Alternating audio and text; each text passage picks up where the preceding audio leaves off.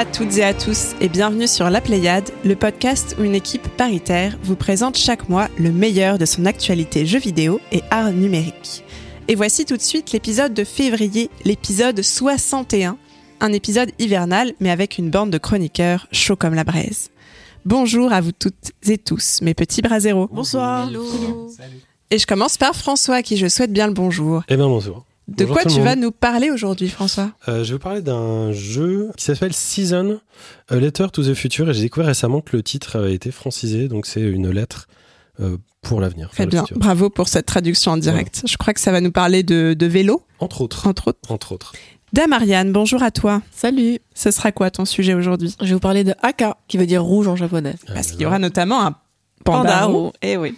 Je me tourne maintenant vers Simon, bonjour. Bonjour. C'est quoi ta chronique aujourd'hui? Aujourd'hui, on va parler chasse et plagiat dans Wild Arts. On a hâte d'aller chasser avec toi. J'espère qu'on sera tous bourrés à la fin, comme toute bonne partie de chasse. Chère Aurélie, bonjour. Bonjour tout le monde. Une petite chronique pour nous aujourd'hui. Oui, on va parler d'Astérix et Obélix Triple XL. Il ne reste plus qu'à espérer que le jeu surpasse le dernier film en date. Pardon, ça c'était gratuit. Je suis mauvaise langue. Et toi, Bénédicte, quel est ton jeu? Eh bien moi aujourd'hui je vous parlerai de Children of Silent Town. Ça parlera donc d'enfants, de silence et d'un village. Tout était dans le titre. Vladimir, salut à toi. Bonjour Bénédicte. Alors pas de chronique pour toi aujourd'hui, mais tu vas l'idée l'interview de nos invités du jour. Absolument. oui, puisqu'on est ravis d'accueillir aujourd'hui avec nous Angelo Carreri et Hélène Birloise, membres de l'équipe éditoriale de la super revue Immersion, dont ils sont respectivement, arrêtez-moi si je me trompe, cofondateurs et rédacteurs en chef et rédactrices et membres du comité éditorial, sans oublier Hélène tes travaux en sociologie. C'est ça ouais. Bienvenue à vous deux, merci beaucoup de nous rejoindre, on est très contents. Euh, Vlad a quelques petites questions pour vous pour commencer ces rituels ici à la Pléiade. On t'écoute. Euh, oui, d'abord juste pour retracer un peu le parcours de nos invités, euh, toi Angelo, tu as étudié les lettres à Paris 3, tu es artiste chercheur aux Beaux-Arts de Lyon et tu enseignes euh, l'histoire et euh, la théorie des jeux vidéo dans, dans des écoles d'art. Et puis tu co-organises euh, la, la rencontre qui est une série de tables rondes à la Sorbonne avec Alexis Blanchet, et entre autres. ouais. Et aussi euh, Pierre-Louis Patoine, même si euh, il est parti au Québec maintenant. Et toi, Hélène, tu as fait des études de graphisme et d'art numérique à Bruxelles. Et puis, tu as fait un master à l'EHESS, l'é- l'école des hautes études en sciences sociales euh, autour du cinéma documentaire et du monde paysan. Et tu rédiges maintenant une thèse euh, pour la Sorbonne également. Ouais, pour euh, Paris 3. C'est ça. Et dont le sujet est... Euh, L'impact des jeux vidéo pédagogiques. Ok, super. Et donc oui, effectivement, on a trois questions rituelles à vous poser pour vous cerner un peu en tant que joueuse et que joueur, qui sont la première, quelles sont vos plateformes de prédilection, Hélène, peut-être? Euh, bah moi, ça a beaucoup euh, évolué au fur et à mesure du, du temps. Quand j'étais petite, c'était la GameCube. Mhm. Euh, après, quand j'ai un peu perdu le fil de mes études, c'était le PC. Et là, beaucoup la PS4 maintenant. Et la, la PS5 peut-être un jour. Ça fait quatre réponses. hein. Ouais. Et Angelo Bah, je vais tricher un peu. La PS5 euh, pour jouer au meilleur jeu dans mon canapé, mais aussi mon navigateur euh, pour jouer à des petits jeux gratuits, Bitsy euh, ou autres, qui sont faciles à jouer sur n'importe quelle plateforme. Ok, super. Euh, la deuxième question, c'est votre jeu 2022. Bah, Angelo, qui était, continue. Bon, je vais tricher. Le, le vrai, c'est Elden Ring, mais en fait, je vais dire Lost Judgment, donc euh, un jeu spin-off de la série euh, Yakuza, dont une partie de l'intrigue se déroule dans un lycée japonais et qui donc nous a aussi peut-être un peu suggéré le, le thème du prochain numéro d'immersion. Et toi, Hélène? Alors moi, comme tu l'as dit, je suis en, en thèse là, donc j'ai une vie très monacale. Je j'ai pas joué aux jeux de vidéo depuis un an, mais du coup, j'ai plein de jeux 2022 que j'espère faire en, en 2023. Il y a le nouveau God of War, Horizon et Elden Ring aussi. Ok. Et donc, euh, vos attentes pour le futur du jeu vidéo? Bah rattraper le temps de 2022. Et toi, Angelo? Et ben moi c'est plutôt euh, en fait une forme d'autosatisfaction parce que je suis rentré dans un vortex qui m'a permis de précommander euh, le prochain Zelda sur Auchan et grâce à une combinaison euh, de codes de promotion, euh, je l'ai touché pour 30 euros, ce qui est Ah un oui. petit peu dingue. Donc euh, je sais pas si ça sera le meilleur jeu de 2023, mais moi je suis déjà assez content d'avoir fait une bonne affaire. Et tu fais y passer du temps. Il est tout fier. Grâce à Auchan. Alors on précise aussi qu'on vous accueille aujourd'hui à l'occasion du euh, reboot d'immersion de la revue et du lancement d'une campagne de financement participatif pour son numéro 7. Euh, la campagne a atteint aujourd'hui même, je crois, euh, son premier palier euh, qui permettra de financer ce numéro et continue encore pour une quinzaine de jours, un peu moins pour ceux qui nous écoutent, pour continuer de permettre à, à la revue euh, d'atteindre un, un équilibre. Si vous nous écoutez que la campagne euh, est encore ouverte, donnez de l'argent et si elle est terminée, achetez Immersion. Merci à tous les trois et puis on vous retrouve tout à l'heure pour une interview un peu plus longue. Avant de passer à la suite de l'épisode, je rappelle aussi que derrière nos câbles et nos consoles, on retrouve encore et toujours le formidable Thibaut, notre Master Chief adoré, qui vous procure une qualité d'écoute sans pareil. Et sans plus attendre, c'est l'heure de passer au premier segment de notre émission, c'est Previously on la Pléiade, c'est Vladimir, c'est bien plus fondant qu'un beignet de Mardi Gras, et c'est maintenant.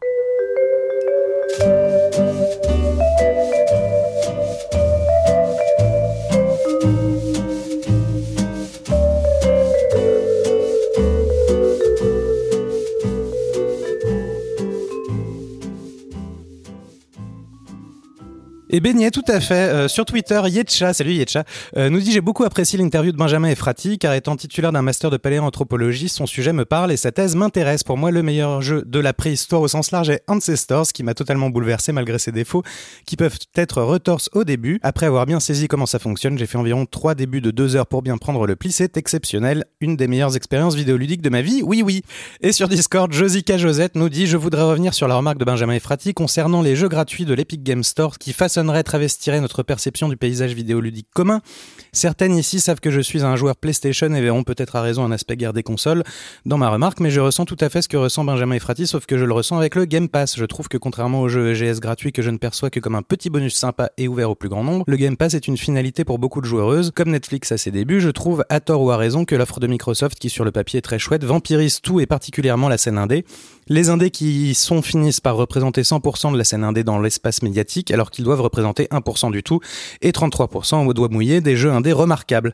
De plus, ils sont clairement perçus comme des jeux annexes, des à côté, des bonbons offerts à distinguer des vrais jeux de gamers. François. On pourrait débattre longtemps de, de ce truc-là. et Il, il a pas tort de le dire, mais il n'a pas note, il a pas forcément raison non plus. C'est-à-dire que si avant qu'il y ait le Game Pass, il y avait de toute façon un problème de l'indie apocalypse. Il y a beaucoup, beaucoup, beaucoup, beaucoup de jeux indés. C'est vrai que la curation de, Game Pass, elle, peut être critiquable. Moi non plus, je n'apprécie pas personnellement qu'il y ait euh, une société qui, comme ça, mette en avant euh, un certain nombre, un pool comme ça de jeux indés. Et oui, ça vampirise les autres. Mais ceci étant, ça permet aussi à des studios de jeux indépendants euh, de vivre, de pouvoir produire des jeux de façon plus sereine et aussi de mettre des jeux indés en avant, quoi. Donc je sais pas si on peut trancher en fait de manière si, si claire. Euh, pour moi, le, les, les, apports et les inconvénients sont pas si évidents que ça. En tout cas, on vous invite euh, à aller réécouter le mini débat qu'on avait eu à ce sujet dans l'épisode précédent. Euh, si vous ne l'avez pas écouté encore, ça vous donnera de la matière. Ouais. Après, le, le, je pense le terme qui est important à ce sujet, c'est le terme vigilance, parce que ça fait pas longtemps que c'est là. Et Game Pass, ça a quoi Ça a 2-3 ans. Et c'est vrai qu'il faut un peu regarder ce que, ce que ça va produire sur l'industrie. Désolé, Béné. Merci, euh, Vlad, pour ces retours. Est-ce que tu as aussi des portages à nous signaler? Alors, euh, Blanc, euh, dont on avait parlé à l'épisode ouais. 30, euh, c'était en novembre 2019, il y a bien longtemps à l'Indiecade, avec une interview euh, de son créateur, vient de sortir sur Switch et sur PC. Et puis, Dark Tide, malgré l'enthousiasme de Simon, apparemment, a reçu un accueil beaucoup plus mitigé du reste des joueurs. Et donc, continue de recevoir une suite de patchs et de mises à jour pour essayer de le rendre un peu plus attrayant, on va dire. Et la dernière en date, Blessings of the Omnicia, vient d'arriver. Merci beaucoup Vlad pour ce sémillant Préjus Léon la Pléiade et on enchaîne tout de suite avec l'actualité du jeu vidéo et un tout petit tour des news.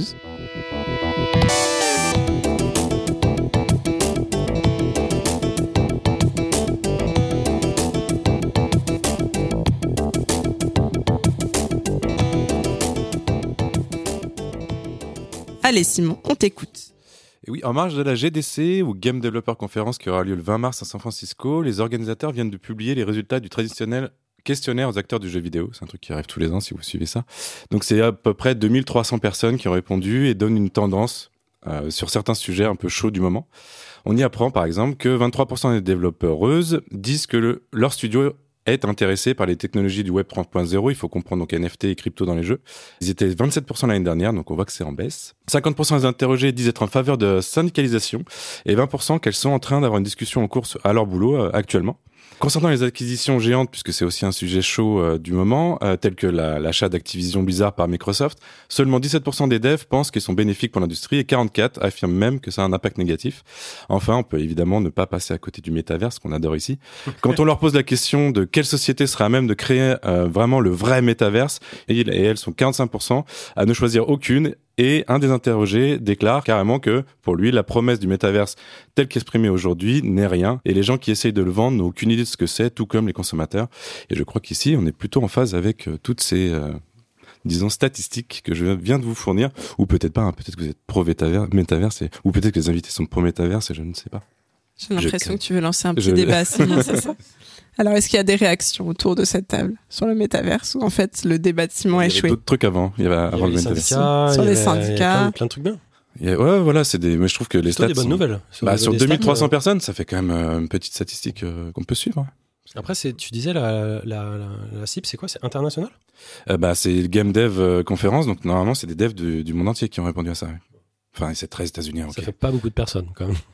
Très bien. Eh bien, merci Simon pour cette news qui suffisait à faire un tour des news à elle toute seule. C'est tout pour aujourd'hui, donc côté actualité, et on va enchaîner avec nos sujets, à commencer par le mien, Children of Silenton.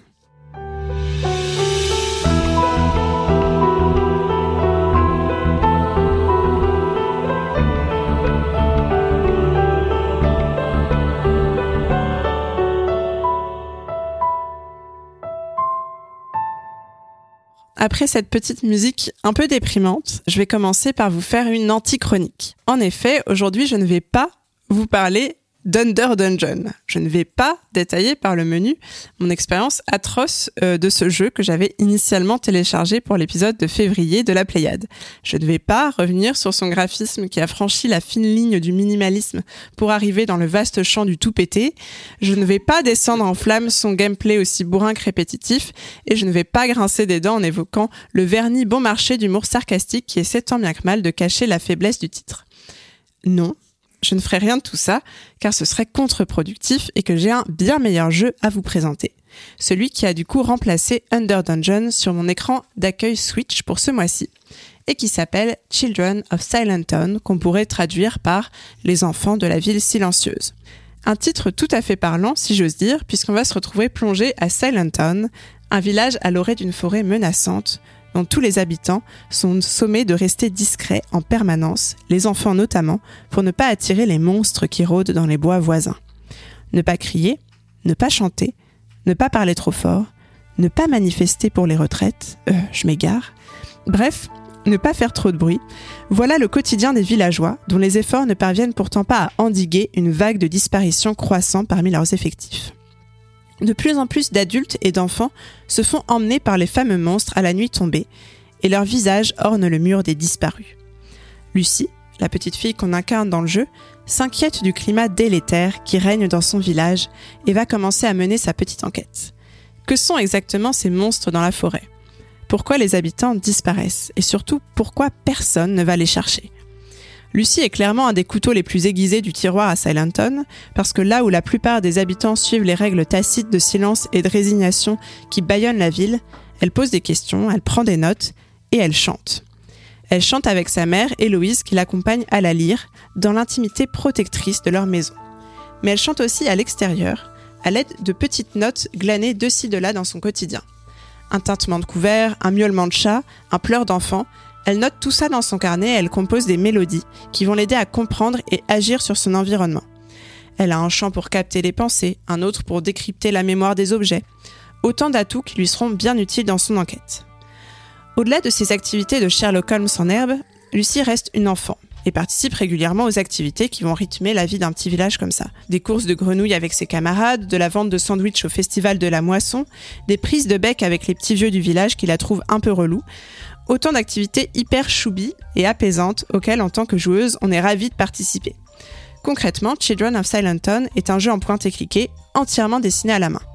Lucie va pouvoir observer, attraper, interagir avec plusieurs éléments de son environnement, en mettre dans son inventaire, noter certains sons ou événements dans son carnet. Et pour certaines actions complexes, dont ces fameuses chansons, elle va aussi devoir résoudre des puzzles. Je trouve le concept de chaque puzzle plutôt malin, même si la mécanique est simple. Un exemple, quand on lit les pensées d'un autre personnage, elles vont apparaître sous une forme de broderie sur un tissu. Parfois, le tissu se déchire parce qu'il y a eu un, choc émotionnel chez la personne, et Lucie va devoir le recoudre pour accéder au fil des pensées du personnage. Et oui, métaphore filée, c'est parfait. Alors ce jeu est clairement pour les enfants, il est Peggy 7, mais je peux vous dire que moi qui suis nulle en énigmes, j'ai quand même bien galéré sur quelques puzzles. N'ayez pas peur, vous aurez quand même un peu de challenge. Et même sans ça, on peut apprécier Children of Silent Town pour plein d'autres raisons. Pour son graphisme superbe, tout d'abord, comme je le disais, le jeu est entièrement dessiné à la main, avec des très jolis décors, des personnages aux grands yeux blancs hallucinés qui ont l'air terrorisés en permanence, et des scènes de cauchemars assez angoissantes en noir et blanc pour sa musique mélancolique et apaisante à la fois aussi, pour son histoire prenante et émouvante, où l'on aide des parents, des enfants, des amis à gérer la perte d'un être cher, pour ses dialogues subtils et parfois teintés d'une touche d'humour bienvenue. Children of Silent Town affiche une vraie parenté avec l'univers de Tim Burton, un mélange de fantastique et de banal, de terreur et d'enchantement. Il m'a aidé à supporter les longs, très longs trajets en métro pour aller et revenir de mon nouveau travail, en m'immergeant complètement dans son univers onirique, sans prétention mais très efficace. C'est donc un jeu Delph Games Works, disponible sur toutes les plateformes sauf sur Mac, pour un prix un poil cher pour la durée de jeu classique, mais si vous êtes une brêle en puzzle comme moi, ne vous inquiétez pas, il vous durera bien 10 heures. Est-ce que vous avez des choses à dire sur ce jeu, François? Une question à dire, j'ai pas joué, mais euh, la représentation, t'en as pas parlé, on est souvent euh, vu dessus dans une 3D un petit peu comme une 3D isométrique, Oui, représentation isométrique, euh, qui bouge pas mal avec des scrollings et parfois des zooms. Est-ce que c'est vraiment la, la manière principale de, de voir le jeu, hormis le carnet dont, dont tu as parlé à un moment, tu dis qu'elle a, a un petit carnet. Est-ce qu'il y a d'autres formes de représentation, des fois sur des cutscenes, est-ce qu'on voit les, les personnages sous d'autres formes, ou est-ce que c'est principalement la façon dont on, dont on joue? Alors c'est la, quand même la représentation principale. Après, comme je le disais, il y a certaines euh, cinématiques, euh, notamment de cauchemar, euh, où là on va vraiment être ben, dans un truc beaucoup plus, beaucoup plus en 2D euh, classique. C'est vraiment beaucoup plus. On voit l'aspect dessiné, c'est presque comme un carnet de croquis. Lorsqu'on voit les cauchemars, t'as des scènes dessinées qui s'enchaînent comme ça, comme un très vieux dessin animé. Euh, et le carnet, et sinon c'est cette représentation en 3D ISO qui est euh, la représentation principale. Si je posais la question, c'est parce que du coup, euh, avec les graphismes hyper beaux dont tu parles, j'ai l'impression que le système, en fait, c'est comme un système de point and click un peu déguisé, non? Ça, ça marche pas comme ça? Pour se déplacer et tout ça, c'est vraiment Ah non, non, pardon, oui, pour se déplacer, non, on, on se déplace avec à la du- manette au un joystick. D'accord, ok. Et il y a quand même, c'est assez bien fait parce qu'il y a parfois des petits zooms assez angoissants en fait, qui s'accompagnent de, de petits sons euh, que j'ai pas mis, que j'aurais pu mettre dans la dans la chronique. Euh, par exemple, euh, il y a souvent des menaces plus ou moins euh, compréhensibles qui émanent de la forêt. Et il y a des zooms et des zooms un peu étranges sur le personnage principal qui nous font comprendre qu'il y a quelque chose qui va pas et qui nous traduisent son angoisse en fait à travers ces mouvements de caméra. Ariane Oui, euh, juste un commentaire. En fait, ce que, ce que je trouve intéressant, c'est que le jeu est un peu angoissant, mais je trouve que les, les dessins et le rendu fait très, euh, très enfantin, très, très chaleureux, un peu comme une, comme une BD. Et donc, je trouve ça, en fait, marrant qu'il ait choisi, qu'il ait choisi ce, ce genre de direction artistique, en fait. Ouais, ouais, le contraste est vraiment super. C'est euh, une des, une des caractéristiques qui m'a le plus plu dans ce jeu. Celle entre cet aspect assez mignon et pourtant des, des événements assez effrayants, parce qu'il y a quand même euh, des enfants qui perdent leurs parents, euh, des, des monstres qui rôdent. Dès que la nuit tombe, on commence à avoir peur. Et surtout, vraiment, euh, je vous invite à, à aller regarder un peu. Ces, ces yeux des personnages sont extrêmement étranges. Quand j'ai vu les deux premiers personnages, je me suis dit, OK, ils sont terrorisés, pourquoi? Et non, en fait, ils sont toujours représentés comme ça, avec des grands yeux blancs et vides et les yeux assez cernés également, ce qui contribue à hum, amplifier l'atmosphère d'angoisse permanente de ce village. François, tu as une autre question? Euh, Aurélie, je crois. Ah non, Aurélie avait une question. Oui, c'est plus une remarque. Quand tu dis dessiner à la main, c'est numériquement, parce que là, c'est pas du dessin traditionnel classique. Parce que là, je c'est pense... un mélange des deux. En fait, tout est, tous les décors et les personnages sont dessinés à la main puis euh, animés euh, numériquement. Et il y a des scènes, justement, les scènes de cauchemar où il y a des dessins fixes euh, qui là sont à peine animés. Euh, Hélène? Je voulais savoir si moment tu vas dans la forêt euh, ou tu restes que dans le village en fait. Non, tu vas dans la forêt Euh, J'ai pas trop détaillé exprès cette partie parce que euh, il y a pas mal de révélations Ouais. sur le pourquoi des monstres, etc. Mais oui, oui, tu vas dans la forêt et là, effectivement, le jeu acquiert une dimension euh, encore plus angoissante. Et les, hum, ce qui est assez intéressant, ça je peux le dire, je pense que ça spoil pas trop, c'est que les chansons de la petite fille, de l'héroïne, dans la forêt, ne vont plus agir de la même manière. Elles vont avoir un impact différent sur l'environnement puisqu'on passe d'un environnement de, de personnes à un environnement majoritairement végétal. À ce propos, les, les chansons, elles sont matérialisées comment? Est-ce qu'il y a quelque chose de particulier? Est-ce que c'est de l'audio? Est-ce que c'est dans une langue euh, particulière? Ou comment comment comment ça se matérialise Alors, dans le jeu? On les entend, il y a des vraies musiques, euh, voilà, composées pour l'occasion. Elles apparaissent aussi à l'écran, il y a des petites notes. Et en fait, vu que c'est des chansons qui euh, sont applicables à des éléments spécifiques autour de l'héroïne, donc des personnes ou des éléments du décor, il y a un petit, une espèce de petite boule de lumière à placer sur l'élément qu'on veut, sur lequel on veut agir. Et ensuite, il y a des petites notes qui émanent. euh, Donc il y a pas de paroles, c'est genre des la la la la la ou je sais pas. Alors, il y a une chanson spécifique dans l'histoire qui a des paroles. C'est pas la chanson dont elle se sert pour ses pouvoirs. C'est une espèce de chanson qui fait un lien narratif. Mm. Et où là, il y a vraiment des paroles. J'hésitais à la mettre d'ailleurs en, en bac de cette chronique, mais vu qu'il y a des paroles, justement, j'avais peur que ce soit un peu confus. Yep. Vlad. Under Dungeon, du coup, c'est c'est vraiment très mauvais? Ben, alors, j'avais vu plutôt des, des bonnes notes, donc j'ai pas osé le, le, défoncer plus que ça au cas où des gens aient en- envie d'y jouer, parce que peut-être que d'autres y trouveront du plaisir, mais moi, je l'ai trouvé vraiment très agaçant.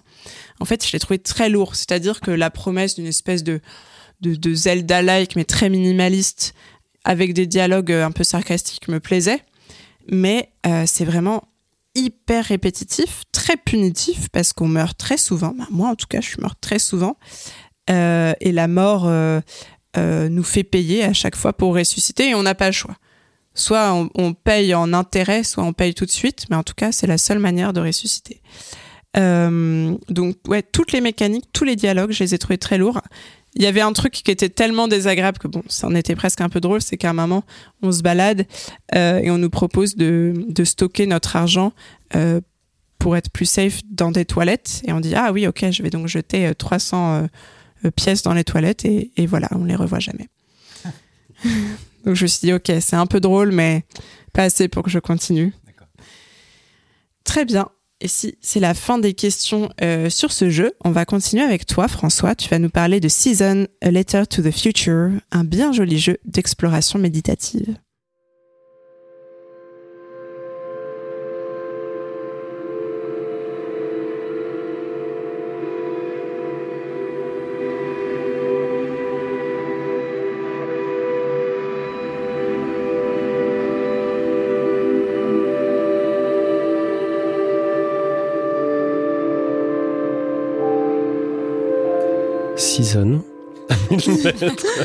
une lettre pour l'avenir, donc comme je disais en, introduction, c'est un jeu qui est sorti le 31 janvier euh, 2023. Donc, c'était développé par les Québécois de Scavengers, développé et édité. D'ailleurs, c'est un jeune studio qui a été fondé en 2015, qui n'en est qu'à sa deuxième prod pour l'instant, après avoir tenté d'apporter de l'originalité au genre du Battle Royale avec The Darwin Project, si vous vous rappelez de lui, euh, sans y avoir pour autant rencontré euh, le succès malgré euh, plusieurs bonnes idées. Pour leur second titre, le moins qu'on puisse dire, c'est qu'ils ont opté pour une toute autre direction, voire inverse, abandonner l'action multi au profit de la contemplation solitaire. Jouer à Season ne se résume pas euh, aisément. Pour faire simple, on y joue Estelle, une jeune femme d'un petit village de montagne.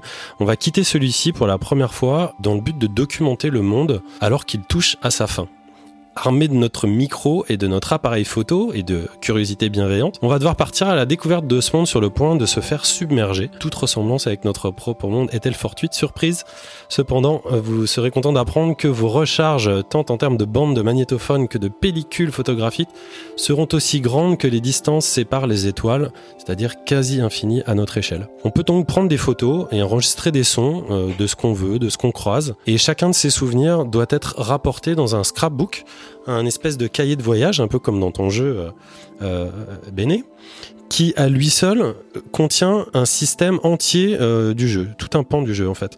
En remplissant un certain nombre d'éléments euh, sur une page, des croquis, des enregistrements, des photos, des dessins, des timbres, etc., on va libérer des inspirations et des pensées, nous en apprenant un peu plus à chaque fois sur une zone de la vallée qu'on est parti explorer. C'est un système qui est vraiment vraiment euh, très plaisant à explorer. La seule limite, c'est que en fait, on peut remplir plein plein d'éléments et, pour débloquer la double page, il faut juste que cinq objets au cahier. J'ai trouvé ça un peu dommage. Je trouve c'est un peu court. Ils auraient dû en faire un peu un peu plus, mais peu importe. Euh, c'est aussi un jeu euh, où il y a énormément de textes, beaucoup de phrases qui sont intéressantes. Je crois que j'ai même rarement euh, euh, lu ou entendu autant de choses intéressantes au sein d'un jeu, dans un textuellement, mais elles ne sont pas toutes notées ou relayées dans notre cahier, ce qui est parfois un peu frustrant. On peut pas sauter dans Season, ni ouvrir de porte, mais on peut faire de la bicyclette. On peut choisir une superbe couleur pâle, euh, rose, bleu, vert, et faire dring-dring avec la sonnette, sentir le vent sur nos joues en pleine descente vers l'inconnu dans un monde à demi et presque fini. L'animation du vélo, elle est rigolote, euh, surtout avec la DualSense sur euh, PS5. On peut la désactiver si ça vous saoule, mais du coup il y a des, retours haptiques pour vraiment appuyer sur chaque pédale. Par contre, bizarrement, il manque grossièrement une animation dès qu'on prend le vélo. C'est-à-dire que le vélo, il est là, on peut le prendre, le laisser, le, mettre n'importe où dans, ce petit open world. Et à chaque fois qu'on prend le vélo, le vélo, pop, se met dans notre direction. C'est très bizarre parce qu'en fait, tout est, calé, tout est fluide. Et là, c'est, je sais pas pourquoi ils ont, ils ont oublié ça. Soit c'était un parti pris en termes de réactivité de, game design, mais euh, moi j'ai trouvé que c'était un petit peu un manque. On a un bouton aussi pour retrouver son vélo, ça, je l'ai dit. Mais le jeu, le jeu est très malin en fait parce que on se sent vite libre, très libre même, malgré que le monde soit 100 fois moins grand qu'un Death Stranding par exemple. Le vertige des distances réussit euh, assez rapidement à se faire ressentir euh, et c'est euh, grisant. Je te vois hocher de la tête, Hélène, tu as pu y jouer? Oui, parce que non, mais je me demandais si c'était grand comme monde et parce que là, les premières images qu'on voyait, ça a l'air super grand. Non, mais ça fait grand. Ouais. Ça fait vraiment grand. C'est vraiment appréciable. La, la DA en fait, elle est en cel shading c'est ultra léché, c'est impeccable. Ça offre des paysages et des lumières qui sont saisissants, ce qui participe énormément à l'intérêt et à l'immersion euh, du titre. La caméra, elle, est parfois un peu dans les fruits rouges, mais le jeu ne s'ouvre quasiment d'aucun bug euh, sensible. C'est fluide, c'est propre, euh, et ça remplit ma mémoire de photos de ma console un peu partout. J'ai fait des centaines de, photos d'écran. Le caractère design aussi, il est très original à tendance mi-occidentale, euh, mi-orientale, mais sans que cela jure en fait, sans que ce soit euh, euh, de mauvais goût. Que ce soit dans le stylisme des personnages ou dans leur physique aux propositions parfois très étranges ou, ou, même très exagérées. Qui dit personnage et rencontre d'ailleurs dit propos et puis dialogue. Et là c'est un, peu plus particulier, voire un peu plus négatif, le, le, le, jeu emprunte pour eux un système de bulles de BD euh, que j'ai trouvé moi un peu archaïque. Euh, c'est un choix étrange pour les voix aussi. Euh, c'est en audio, tout est en audio, tout est traduit en audio. Alors euh, le, français par exemple, c'est du français avec un accent québécois. Donc du coup, moi j'ai préféré opter pour la version anglaise.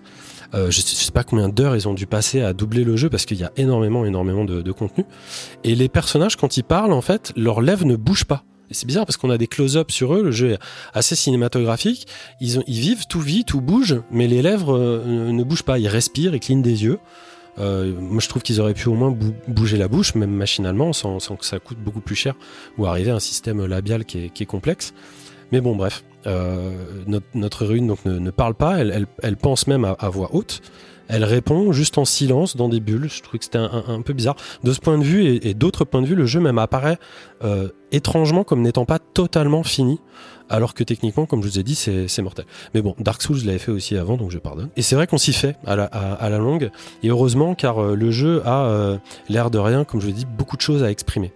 La distance d'affichage dans tout cet espace est étonnamment très grande, ce qui participe encore à donner évidemment beaucoup d'espace au jeu. Cependant, vous attendez pas énormément d'exploration. en tout cas, celle-ci est pas hyper récompensée. Le jeu mise sur, euh, sur l'accessibilité euh, avant tout. La musique, comme vous l'entendez, elle est ultra zen.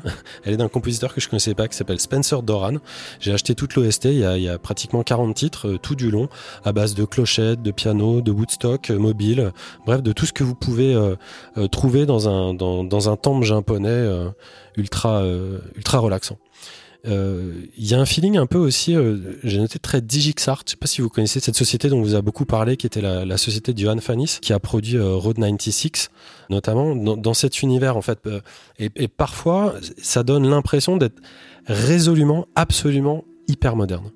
Il y a un côté, je sais pas comment dire, il y a une fraîcheur dans, dans ce jeu qui qui, qui, est vraiment constante, qui est assez unique, que j'ai vu dans très très peu de titres jusqu'à présent. La narration environnementale, elle, elle est à son comble, hein, même si euh, Estelle euh, pense parfois un peu trop. Elle sait aussi se poser et regarder en face le monde qui s'en va en se questionnant sur celui qui le remplacera. Season, ça peut parfois donner un peu l'impression de se faire plus intelligent que le joueur ou la joueuse, ce qui n'est ni le cas, ni euh, toujours agréable. Il peut rappeler parfois, enfin moi ça m'a rappelé un peu de l'obscurantisme dont je vous avais parlé dans Jet the Far Shore.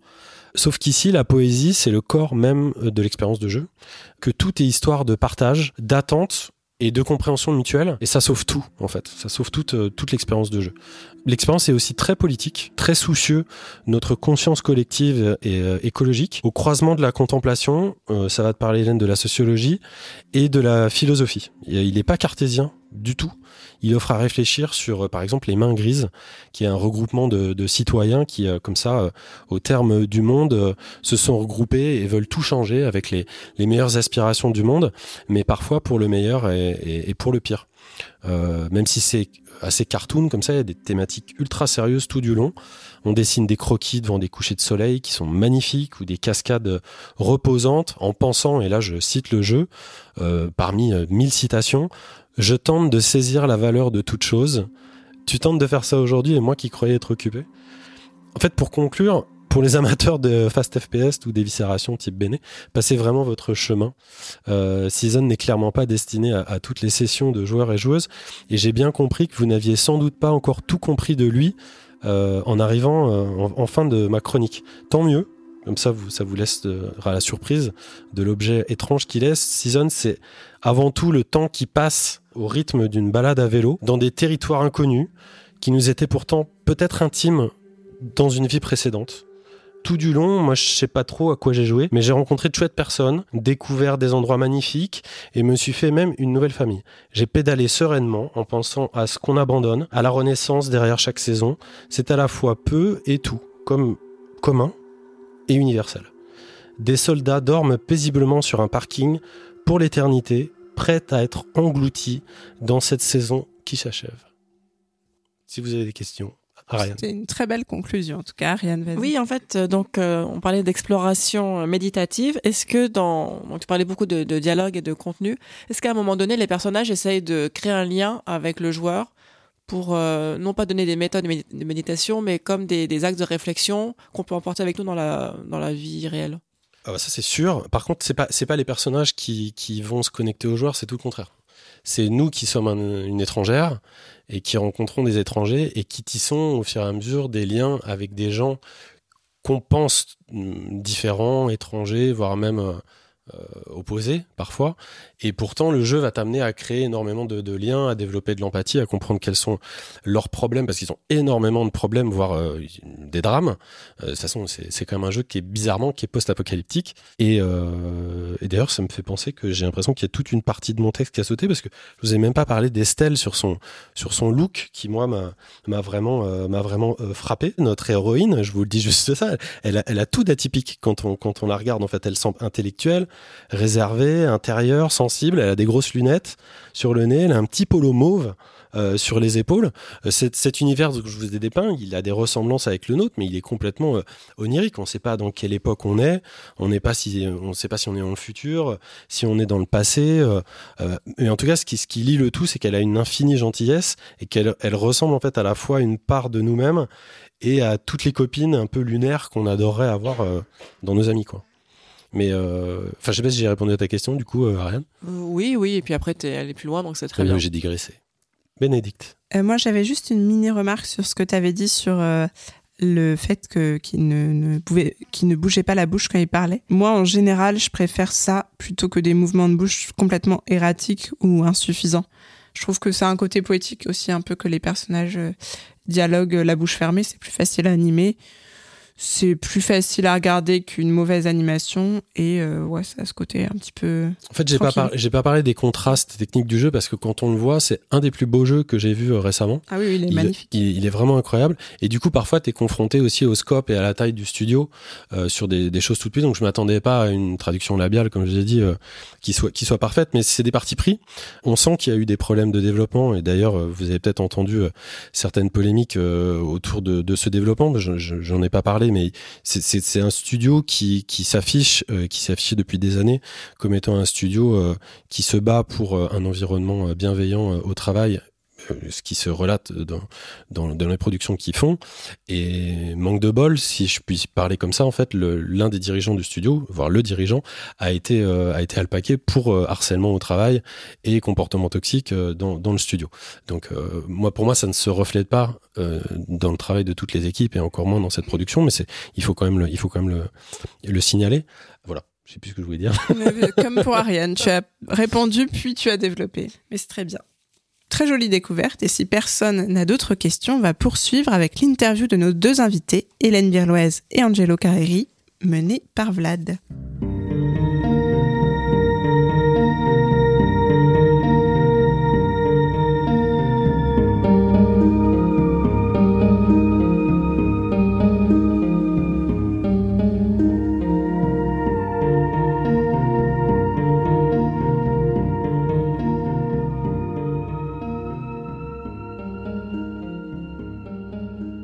Et re-bonjour Hélène et Angelo. Donc on vous accueille ici pour parler de la revue Immersion, une revue sur le jeu vidéo, ça c'est son sous-titre, euh, assez sobre. C'est un objet assez unique dans le, dans le paysage du, du papier. Euh, ça n'est pas strictement une revue critique, euh, même s'il y a de la critique dedans, c'est pas une revue scientifique non plus. Il y a des textes produits par des gens qui font de la recherche, mais il y a aussi des, textes produits par des artistes, il y a des entretiens, il y a des rendez-vous, il y a beaucoup de choses euh, qui se passent. C'est un objet assez foisonnant, c'est dense, euh, c'est épais, c'est entre 150 et 180 pages à chaque fois. Euh, il y a eu six numéros jusqu'ici. Moi, la première question que j'avais, c'était comment, et c'est peut-être plutôt une question pour Angelo, puisque toi, tu es dans l'équipe depuis le début, comment ça vous est venu l'envie de produire cette espèce de, de choses qui n'existaient pas avant? Euh, ni en français, ni d'ailleurs en, anglais, je ne sais pas, j'en lis peut-être pas assez, mais en Europe, je ne crois pas. Euh, voilà, comment ça vous est venu l'envie de, produire cette chose euh, si difficile à envisager a priori? Alors en France, on a depuis de très nombreuses années une presse autour des jeux vidéo très variée, qui a une histoire très riche, mais il manquait peut-être aussi cet objet qui est un petit peu différent, qui est la revue. Là, une revue, c'est quelque chose qui sort euh, un petit peu moins souvent, qui n'a pas forcément les mêmes enjeux euh, commerciaux et intellectuels, et euh, qui permet de créer aussi un petit peu un laboratoire intellectuel en fait autour de, des jeux vidéo. Et pas forcément en faisant de la critique au sens de l'actualité, au sens des jeux qui sortent, mais de prendre un petit peu cette distance et d'avoir cette ligne éditoriale qu'on essaye de tenir qui soit à la fois assez rigoureuse intellectuellement, mais qui soit qui tende aussi vers la vulgarisation et qui soit en fait aussi un objet qui puisse convaincre euh, non seulement les joueurs et les joueuses de regarder un petit peu différemment euh, les jeux vidéo, mais aussi euh, les autres, hein, ceux qui ne jouent pas forcément, euh, et de les amener. Et donc forcément, il y a une dimension euh, euh, transdisciplinaire hein, qui est assez forte dans l'immersion, hein, où on retrouve très souvent de la philosophie, de l'histoire de l'art, de la sociologie, etc., etc. Voilà, je pense que on peut résumer un petit peu comme ça le, le premier élan. Et effectivement, c'est une revue qui inconsciemment au début s'est dirigée vers le modèle de la revue d'art qui est en fait aussi un lieu d'expérimentation. Donc on va par exemple trouver dans l'immersion euh, des poèmes, des formes plus libres, etc. Oui, puis on sent effectivement que euh, vous essayez de tirer des, des, des fils entre euh, les espaces, les représentations et les systèmes du jeu vidéo et puis les autres médiums. Mais effectivement, tu parlais de l'histoire de l'art et puis de notre réel en général. Et toi, Hélène, t'es arrivée au deuxième numéro, je crois. Oui, je suis arrivée sur le deuxième. Et en fait, t'as lu le premier et tu t'es dit, je veux, je veux faire partie de ça. Ouais, j'ai vu que le premier était sorti et j'ai vu l'appel à contribution pour le deuxième et je me suis dit, je veux absolument en être. Donc j'ai envoyé une proposition. Et Angelo m'a proposé de plutôt euh, faire partie de la, du comité de rédaction, de corriger des textes et de et voilà d'intégrer l'équipe. Oui, parce qu'on a, on a on a donné vos votre boulot au sein de mais on n'a pas précisé ce qui était en quoi ça consistait. Toi tu es euh, secrétaire de rédaction c'est ça? Ouais c'est ça.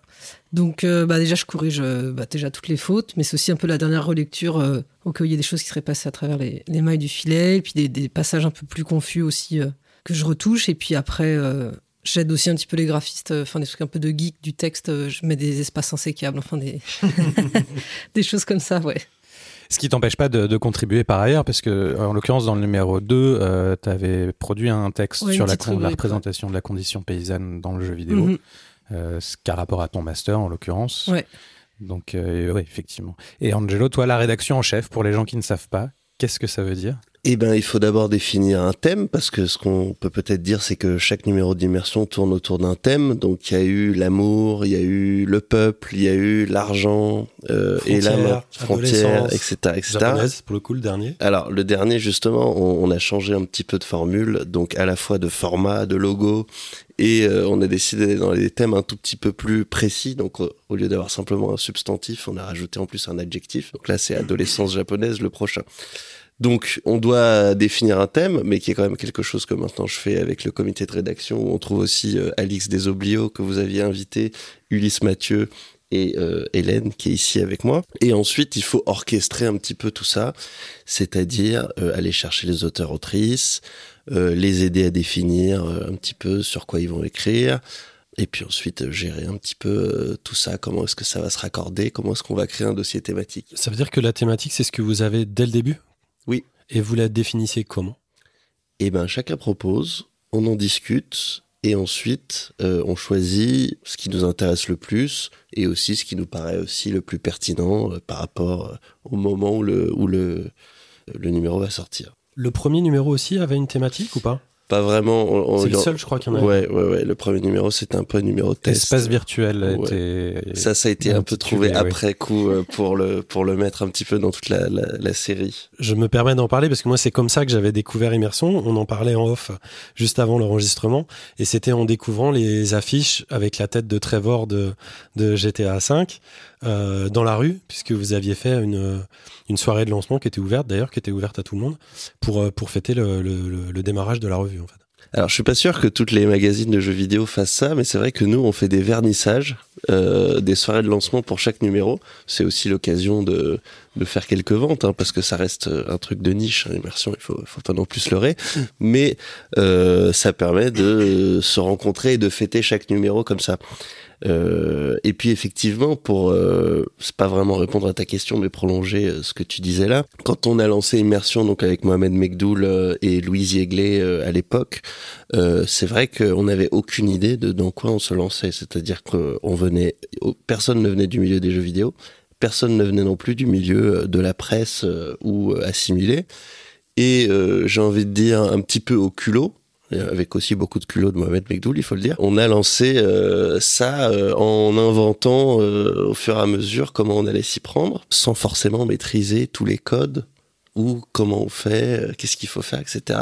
Donc il y a eu énormément d'improvisation et puis là petit à petit euh, on commence. euh, euh, Hélène me complétera, mais on commence à être euh, bien organisé, avoir des protocoles sérieux. C'est devenu, c'est devenu une revue sérieuse. Mais c'est sûr qu'au début, on nous regardait un petit peu bizarrement. Ouais, c'est devenu très sérieux. Maintenant, on a un Discord. On a, on a plus le droit de s'écrire sur WhatsApp. C'est super organisé. Et parce que aussi l'idée de ce financement participatif, c'est aussi de professionnaliser la revue, euh, ce qui n'était pas le cas jusqu'ici. Enfin, c'était, vous faisiez ça euh, bénévolement, les contributions n'étaient pas rémunérées jusqu'ici, et là le, le but c'est d'essayer de, de pallier Ouais, ça. Alors, professionnaliser, je ne sais pas si on va aller jusque-là, mais en tout cas, euh, symboliquement, pouvoir rémunérer tous les gens qui participent. Euh, et puis, nous aussi, pouvoir changer un petit peu de, de modèle de fonctionnement parce qu'on, comme tu l'as dit, on était bénévole et, euh, et ça représente beaucoup de travail. Et puis, en fait, euh, de fonctionner plutôt de est-ce que si on arrive à faire fonctionner le, financement participatif, on sortira le numéro, alors qu'avant, on fonctionnait à l'inverse. On produisait le numéro et puis on voyait ça, si ça marchait. Bah, du coup, si je peux rebondir là-dessus, d'ailleurs, moi, je, je me souviens qu'on avait pu lire euh, certains avis ou même des critiques qui étaient critiques et négatifs quant au projet euh, à ses débuts. Je m'en souviens parce que nous, on- ici, on, on était plutôt tendance à vous, à vous défendre et à essayer d'expliquer ce que c'était que le projet, parce que vous pouviez pas donc euh, rémunérer les, les plumes qui participaient à la revue euh, au début. Est-ce que ça vous a touché en fait ces critiques qu'on vous avez lues à l'époque? Est-ce que ça vous a amené à, à- à réfléchir, à faire évoluer le, le projet peut-être plus rapidement que, que prévu ou pas? Comment ça s'est fait pour l'équipe? Alors les gens se rappellent beaucoup de ça, alors que c'était un ou deux tweets qui avaient même pas fait tant de, de likes ou de retweets que ça, mais ça a vachement Comment marqué les gens. comment fonctionnent les réseaux sociaux. Ouais, ça. Mais en fait, je pense que c'est assez normal. La, la presse vidéoludique, elle est très structurée autour d'une logique commerciale, qu'on le veuille ou non, y compris ceux qui produisent euh, la réflexion la plus intéressante. Donc jusqu'à il y a quelques mois Gamecult ou Canard PC, aujourd'hui j'y vais le mag. De toute façon, c'est structuré de manière assez classique, comme un, journalisme avec derrière des sociétés euh, et euh, de, euh, on va dire, un modèle économique. Euh, c'est vrai qu'Immersion au début s'est lancé euh, un peu comme une revue euh, d'étudiants et d'étudiantes euh, d'école d'art, plutôt euh, comme un objet expérimental et euh, évidemment sans aucun investisseur euh, et sans aucun fonds autre que propre, qu'une toute petite somme qu'on avait au début. Et donc un peu comme euh, la myriade de euh, revues de photos, euh, revues d'art, etc., etc., qui existent aujourd'hui un petit peu en tenant sur la, la volonté de des gens qui la font, on s'est lancé dans ça comme ça. Cela dit, bien entendu, ça a ses limites. Donc, évidemment que c'est beaucoup plus viable pour tout le monde un projet qui peut se financer. Euh, quand je parle de se financer, je, veux dire qu'il peut euh, payer euh, ses, contributeurs, ses contributrices.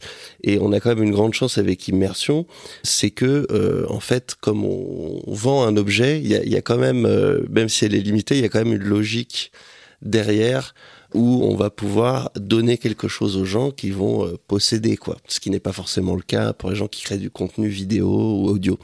Et donc du coup, en repensant ce modèle, non pas du tout euh, autour des annonceurs, de la publicité, mais en le repensant euh, autour euh, du fait que le public commence à prendre conscience de combien ça coûte et du fait que s'ils veulent avoir ce type d'objet, il faut par exemple qu'ils le précommandent. Je pense qu'on peut créer quelque chose de beaucoup plus vertueux. Et d'ailleurs, on n'est pas du tout la seule revue ou le seul magazine à fonctionner comme ça aujourd'hui. hein.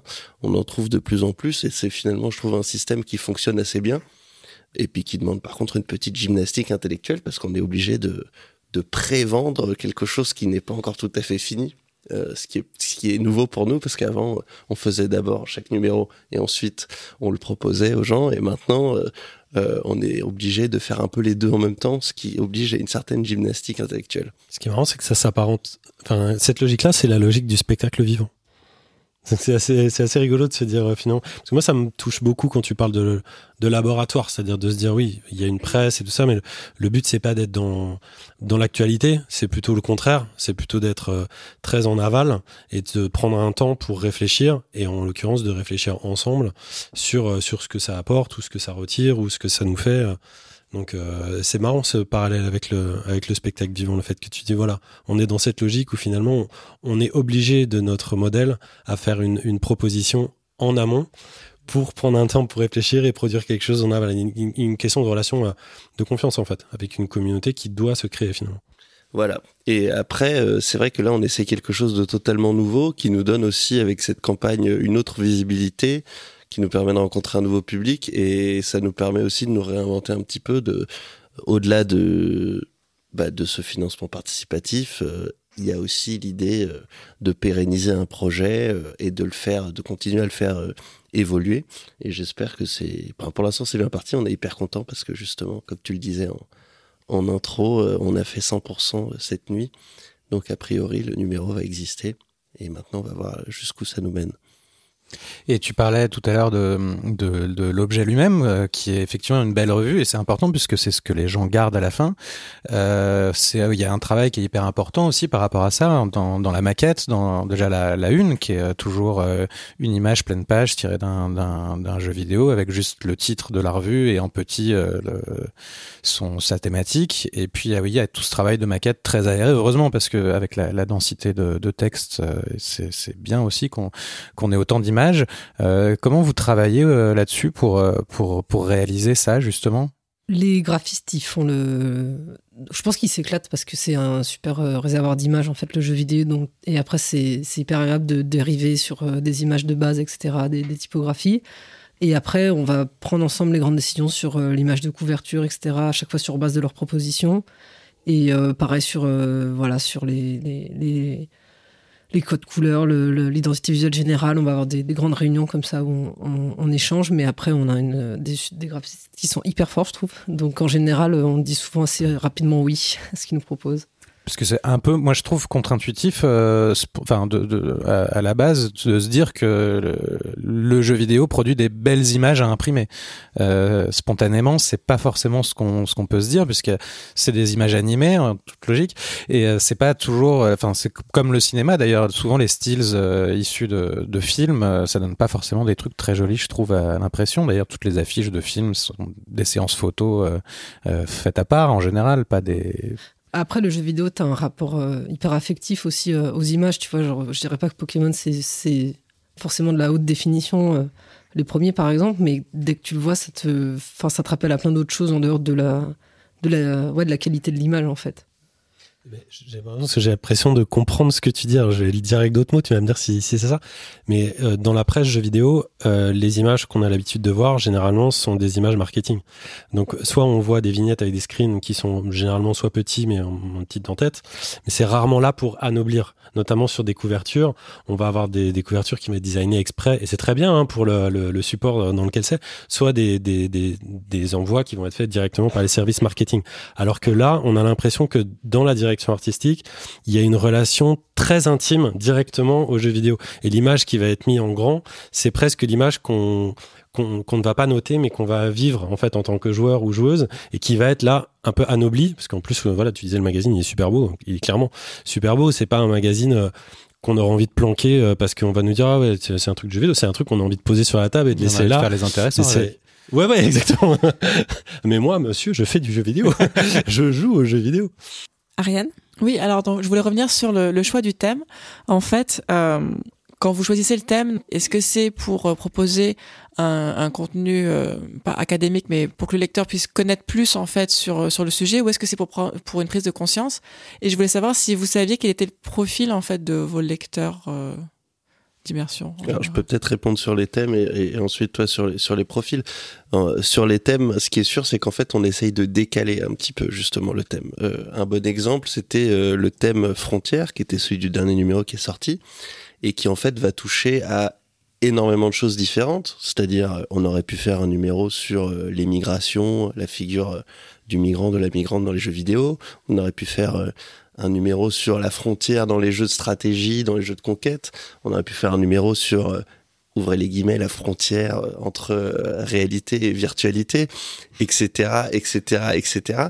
Mais en fait, justement, en choisissant un terme finalement assez vague, frontière, l'idée c'est de créer en fait un fourmillement d'idées et souvent nos auteurs autrices nous proposent des choses auxquelles on s'attendait pas du tout. Donc l'idée c'est peut-être toujours de pas forcément aller sur des attendus, mais euh, de prendre un petit peu euh, aussi par surprise le lecteur, la lectrice, euh, en l'amenant à, décaler son, regard par rapport à un thème donné. Et du coup, je dirais que par rapport à ça, malgré notre exigence de rigueur intellectuelle, on n'est pas du tout en fait dans une démarche académique, ce qui ne veut pas dire qu'il n'y a pas d'universitaires qui écrivent parfois dans l'immersion. Et là, je, peux laisser Hélène compléter peut-être. Je voulais juste compléter sur sur l'ouverture là dont Angelo parlait des, différents thèmes. Et c'est vrai que quand on, sélectionne les différentes euh, propositions de contribution on a des, des, choses tellement différentes et hyper surprenantes euh, des trucs qui, qui frôlent euh, presque le texte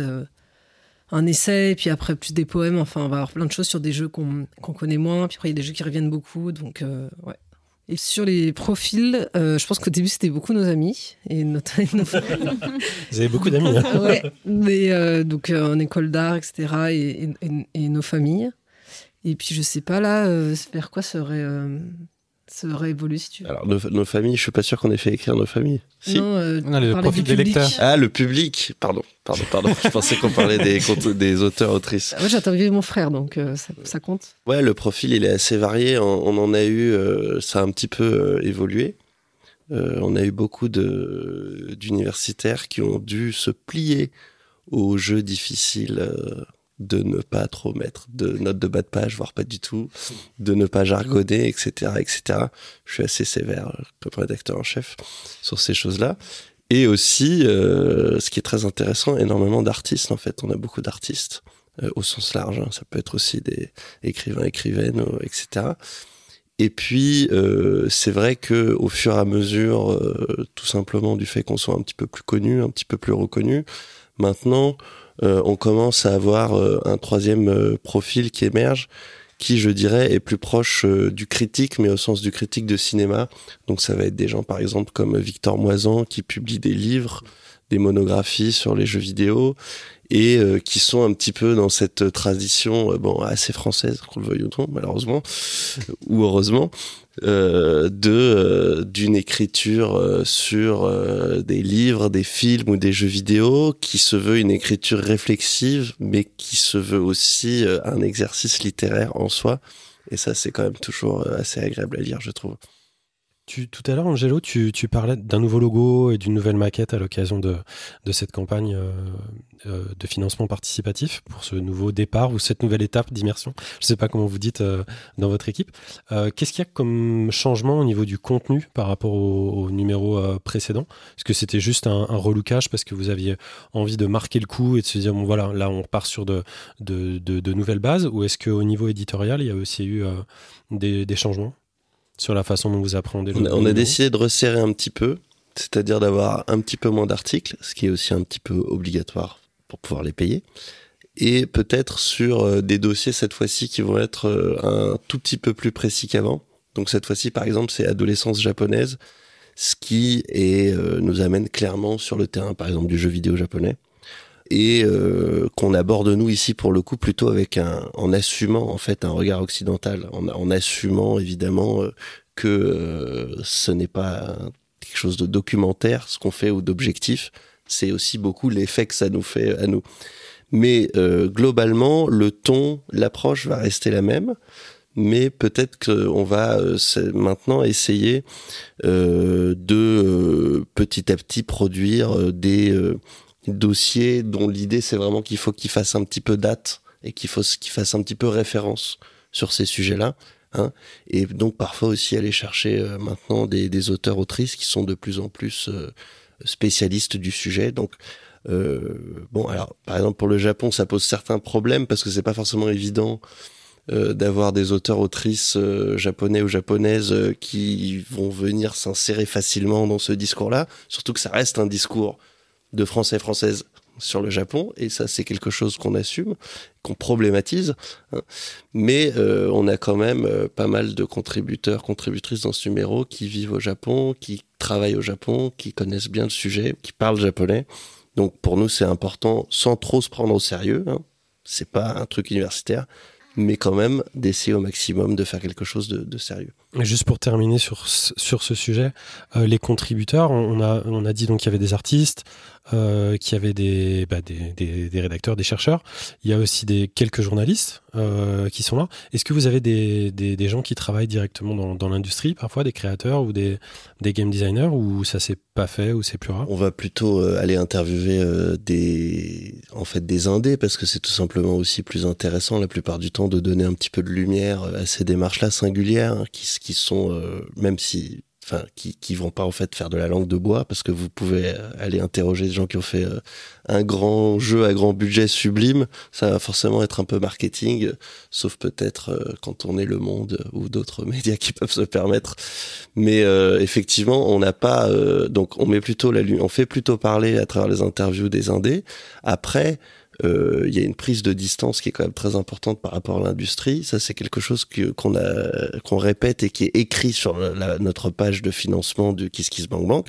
On n'est pas là pour célébrer les jeux vidéo. On n'est pas là pour dire que les jeux vidéo c'est génial et qu'il faut en produire de plus en plus et en acheter de plus en plus et qu'il y a une identité geek ou une identité gamer ou je sais pas euh, quelle connerie dans ce genre-là. Non, non, on est bien là pour déconstruire les représentations, les idéologies, pour questionner, pour faire bouger tout ça. Et donc, évidemment, jusqu'à un certain niveau, même si évidemment on a beaucoup de sympathie et on a beaucoup aussi d'amis et d'amis qui travaillent dans l'industrie, on n'est certainement pas là euh, pour leur passer les plats. Pas parce que on est, euh, je sais pas quoi, Tilt, Canard PC ou Joypad, euh, et qu'on a une éthique journalistique, parce qu'on fait pas de journalisme, mais tout simplement parce que nous, en fait, on est dans une autre position où on regarde un peu de l'extérieur et euh, on n'est pas là pour euh, simplement mettre en valeur les jeux, mais plutôt pour le- les faire un petit peu bouger aussi par rapport à ce qu'ils nous disent aussi de nos, de nos vies, de nos sociétés. Simon, tu avais une autre question? Ouais, du fait de vous être tourné euh, là pour la première fois euh, un thème qui est vers un pays, voilà, qui n'est pas la France, vous vous, permettez d'avoir des euh, écrivains, écrivaines, enfin des, des personnes qui vont écrire pour vous d'une langue différente et que vous allez ramener en français? Ou, euh, ou est-ce que vous avez déjà fait ça dans le passé, d'avoir des étrangers en gros qui travaillent sur le sur un des numéros? Non, on l'a pas fait. Toi, tu as fait des, des interviews avec des Italiens que tu as traduit toi-même. Et on avait pensé peut-être à faire un numéro en anglais. Mais ça, c'est pas fait. Mais pour l'instant, on n'a pas encore trop. Enfin, du moins, corrige-moi si je me trompe. Non, non, pas du tout. Non, non, bien sûr, on a, interviewé des, des, gens qui viennent euh, du monde entier. En fait, une revue, c'est quand même un lieu de rencontre. C'est quand même un laboratoire intellectuel. Ça veut dire qu'en fait, la revue en elle-même, ce qui compte le plus, c'est les gens qu'elle fédère. Et ces gens, c'est pas seulement les gens qui écrivent dedans, mais c'est même euh, euh, les gens qui autour vont se dire cette, cette démarche euh, me plaît. Donc, en fait, euh, c'est déjà tellement difficile et, passionnant de structurer ça en France qu'aujourd'hui, euh, d'aller euh, partager cette démarche-là à travers la revue avec d'autres pays, ça paraît encore compliqué, surtout qu'en plus on, tient un tout petit peu à la langue française et euh, il y a énormément de choses passionnantes qui se font en anglais euh, autour des game studies, euh, autour euh, de, de des art games, etc., etc. Mais pour l'instant, je pense qu'on essaie quand même d'abord de faire quelque chose de solide en France. Et puis ensuite, on verra. Après, ça veut pas dire qu'à un niveau personnel, on n'a pas ces liens-là. Voilà, moi, par exemple, je fais partie de la Game Art International Assembly, qui est un énorme truc de, de, de curateur, curatrice de game art international. Euh, et avec qui j'adore travailler, mais c'est pas évident forcément de, de faire coïncider ça avec la revue parce que la langue reste reste quelque chose d'hyper euh, d'hyper euh, important, enfin d'hyper difficile à concilier parfois avec d'autres choses. Moi, j'avais une question un peu plus globale sur le jeu vidéo. Ce qui est assez intéressant, c'est que vous disiez que au départ, vous aviez un peu emprunté au code des revues artistiques, etc., pour faire immersion. Le jeu vidéo a quand même un peu encore aujourd'hui euh, cette image de, pas de paria, ça s'est amélioré depuis, mais reste un genre euh, qui peut être un peu décrié. Euh, beaucoup de, de, médiums en sont passés par là. Le manga en est passé par là aussi et commence aujourd'hui, notamment depuis le Covid et l'explosion de One Piece, à être présent sur France Inter, etc. Pour vous, le jeu vidéo en est à quel stade aujourd'hui de la reconnaissance sociétale et comment euh, Immersion s'inscrit là-dedans en empruntant justement au code d'autres euh, médiums Bon, moi je trouve que bon, de toute façon, euh, de manière un petit peu naïve avec Immersion, il y avait euh, une volonté de redonner ses lettres de noblesse aux jeux vidéo. Maintenant, après avec le recul, évidemment, je trouve ça au- aussi un peu plus naïf. Bon, d'abord parce que ces derniers temps, il l'acquiert un peu de lui-même, mais aussi parce qu'évidemment, ça a ses limites. Et puis parce qu'évidemment, euh, quand on fait rentrer les jeux vidéo au musée, quand on fait rentrer les jeux vidéo euh, sur les ondes euh, de, la radio publique, etc., etc. Bah, ça, produit des effets, hein, parce qu'en fait, tout simplement, ça produit une doxa, ça produit, ça fait institution, quoi. Les jeux vidéo deviennent une institution, et ça, bon, ça reproduit un petit peu les mêmes mécanismes à chaque fois. Maintenant, euh, je crois qu'en France, c'est particulier parce que c'est une réalité économique tellement forte en France que de toute façon, de la part des pouvoirs publics aujourd'hui, il y a une volonté politique extrêmement forte, contrairement à ce qu'on pourrait croire, de valoriser les jeux vidéo. Hein. C'est quelque chose dont le gouvernement actuel, qui n'est pas de mon bord, euh, et, pour, et, et, par contre, je sais qu'ils sont sensibles à ça euh, et, qu'ils ont euh, créé une commission, euh, par exemple, à l'Assemblée nationale, où il y a aussi des gens d'autres bords politiques par ailleurs. Mais enfin, tout ça pour dire qu'il y a, une, ce, cet effet de, cet effet-là, il est assez puissant et puis il vient bousculer aussi d'autres modèles de représentation. Hein. Bon, c'est le grand classique. On peut parler du Gamergate, même si c'est quelque chose d'américain. Mais en gros, euh, quand on a euh, des notions comme les passionnés, les gamers, les geeks et que en fait euh, on vient sortir de cet effet communautaire là pour inclure beaucoup plus de personnes, et ben euh, ça fait bouger aussi le médium lui-même. Ça crée des jeux comme celui dont tu parlais tout à l'heure, qui n'aurait peut-être pas existé il y a 20 ans.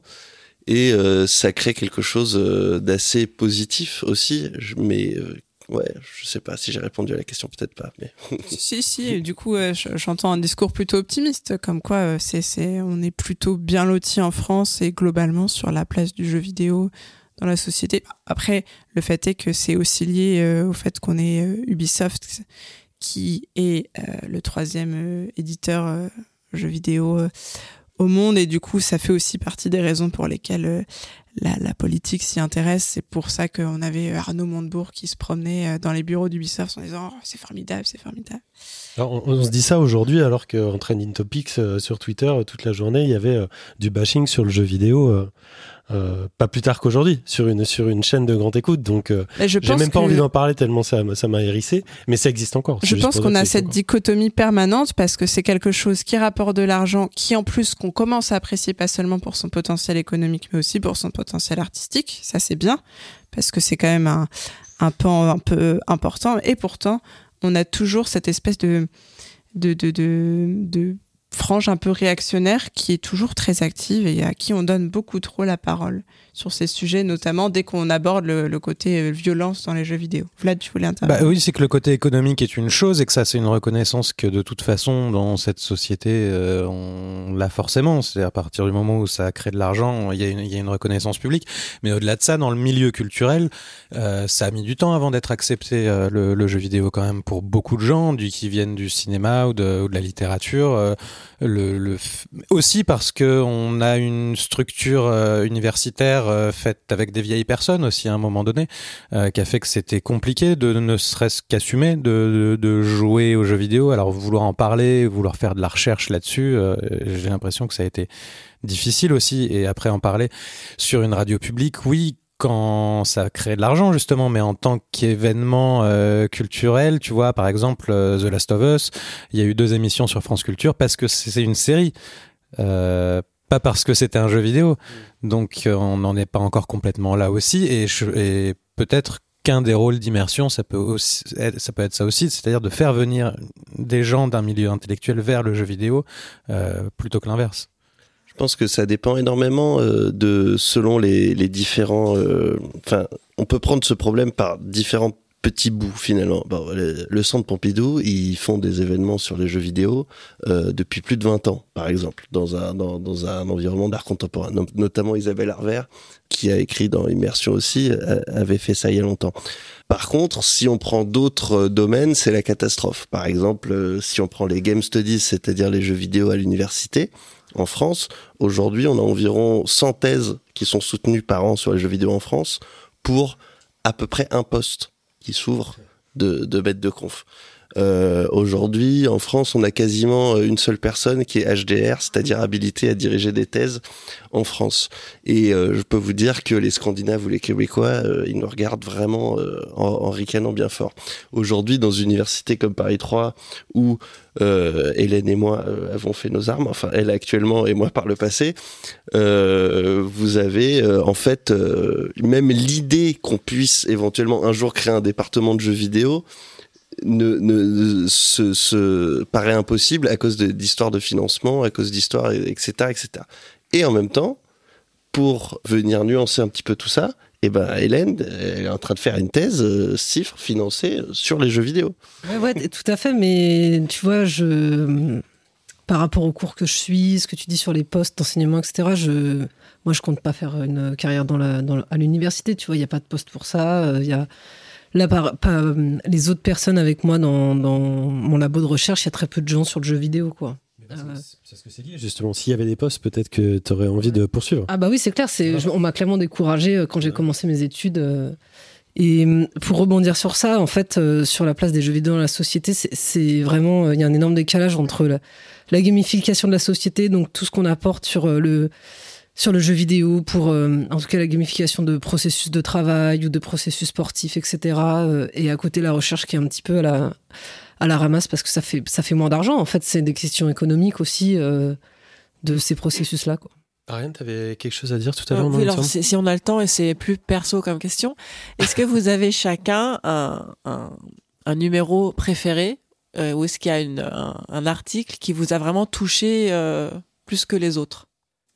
Alors moi, mon numéro préféré, c'est le 2, pour des raisons... Mais c'est le numéro préféré de beaucoup de personnes. C'est vraiment un numéro qui a une maquette magnifique, faite par Louise Yegley. C'est le peuple. Hein. Non, c'est Survivre, c'est le... Ah, le- oui. Survivre. Survivre, ouais. J'avoue que ce numéro-là, je le, je le porte particulièrement dans mon cœur. C'est la après- une avec MGS5, pardon. C'est la... Oui, exactement, ouais. Et euh, je sais pas si c'est mon article préféré, parce que c'est pas vraiment un article, mais j'ai été vraiment très très heureux de, de publier euh, des traductions de poésie de Nina Freeman, donc euh, la artiste et game designer Nina Freeman, qui nous a écrit spécifiquement pour ce numéro d'immersion euh, des très très beaux poèmes en anglais, que j'ai fait traduire par euh, un très bon poète français, Tancred.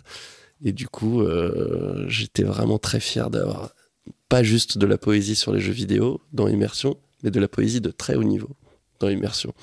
Et toi, Hélène Euh, Ouais, c'est vraiment difficile de choisir. euh, Il y a plein de trucs qui m'ont vraiment touché. Je crois que j'aime vraiment le peuple, en grande partie pour la couverture. Euh, et dans les articles, en fait, le numéro sur l'argent, au début, j'étais pas super emballée par ce thème. Et en fait, quand les articles ont commencé à arriver, que j'ai commencé à les corriger, j'ai trouvé ça en fait super intéressant. Et euh, voilà, je pense que ce numéro aussi sur l'argent, il est hyper. euh, Enfin, il est, il- on s'y attend pas en fait à ce qu'on ce qu'on va lire et en fait, c'est hyper intéressant. Et c'est encore Kojima? En couverture. C'est Death Stranding. Et un très bel objet aussi, euh, en l'occurrence, euh, ce numéro 5, je crois. un, un truc qu'on peut quand même signaler à nos auditeurs. Avec, un, avec et- un, un article sur la Pléiade, je tiens à le dire quand même, au cas où. Ah oui, c'est vrai. si vous tombez dessus, on ne vous l'a, on ne vous l'a Ça pas caché. Un truc qu'on peut signaler à nos auditeurs et auditrices, c'est aussi de- de- d'aller faire un tour sur le site, tout simplement, de la revue euh, Immersion, parce qu'il y a quand même quelques papiers qui y sont, euh, qui y sont diffusés, donc c'est toujours cool d'avoir d'avoir ce relais-là, déjà, pour vous faire une idée de, de ce que c'est. Et qui sont gratuitement, qui sont accessibles Exactement. gratuitement.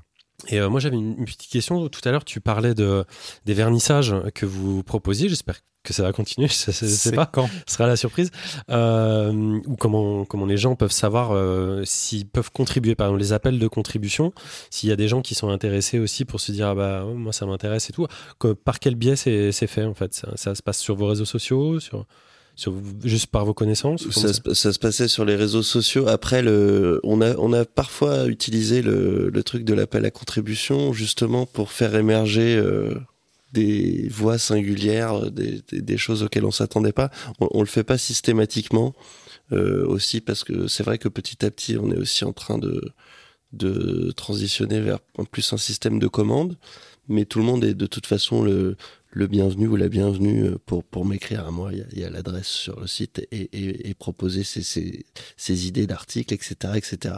Simplement, maintenant, c'est vrai que comme on va faire, on, est sur des dossiers thématiques un peu plus euh, précis, il va y avoir peut-être maintenant de plus en plus euh, cette dynamique de commande où, avec le comité de rédaction, on se dit que telle personne peut être la bonne personne pour écrire sur tel sujet. Et vous nous parliez au début de l'interview de ce que vous faisiez en plus de la revue, c'est-à-dire les rencontres, euh, les vernissages, donc euh, j'en ai parlé. Vous avez aussi des, partenaires ou des contributeurs qui font des, vidéos, euh, je crois, à côté de temps, en temps ou pas du tout? Oui, alors on a, un contributeur de longue date qui donc contribuait par des, articles et qui est Pierre Lovati, donc youtubeur euh, jeux vidéo et qui maintenant, à l'occasion de cette campagne, s'est impliqué un peu plus étroitement avec nous et nous a fait euh, une magnifique vidéo qui est vraiment centralisée sur, sur ce thème, adolescence japonaise. Ma question c'est, est-ce que vous avez pensé faire euh, des game jams autour des thématiques des numéros ou par exemple une game jam annuelle sur l'une des thématiques euh, annuelles qui serait sélectionnée pour qu'il y ait des, des gens qui fassent des, des protos ou des, des projets comme ça euh, pour immersion Ça serait une bonne façon de boucler la boucle, non? Et bah comme j'avais jamais pensé et que tu me donnes l'idée, je- j'ai envie de te proposer qu'on le fasse en collaboration avec la Pléiade. C'est une super idée. Et un- une dernière chose dont on n'a pas parlé du tout, c'est la périodicité quand même de, de cette revue. Euh, à l'origine, elle devait être euh, bi- biannuelle, c'est ça. Maintenant, elle est apériodique. Ouais, ouais, ouais. Alors là, quand même, avec le, effectivement, il y a eu, euh, ça devait sortir tous les six mois. Étant donné qu'on était quand même dans une certaine précarité économique, ça c'est souvent beaucoup décalé. Il y a eu le Covid, etc., etc. Il y a eu un mini burn-out des équipes euh, après le numéro 6, donc le dernier qui est sorti il y a un an et demi. Waouh Mais euh, là, quand même, euh, on, est on a construit quelque chose de vachement plus solide avec ce, ce financement participatif et aussi avec la structuration de l'équipe et on se on apprend. Et donc maintenant le but euh, avec euh, ce nouveau modèle économique qui a l'air de se révéler euh, beaucoup plus viable, c'est quand même de sortir quand même deux fois par an. Oui, c'est notre objectif. On se met pas trop la pression non plus. hein, c'est- Si si, moi je me la mets. Ah, oui, toi oui, mais Eh ben, merci beaucoup à tous les deux pour cette interview très intéressante. Je rappelle euh, que vous pouvez suivre l'actualité d'immersion sur immersion-revue.fr et financer, en tout cas précommander, puisque le financement est atteint, le prochain numéro sur KissKissBankBank. Euh, on essaiera de vous mettre un lien vers le financement. On va maintenant reprendre le fil de nos chroniques avec Ariane qui va nous emmener nous relaxer sur une petite île avec Aka.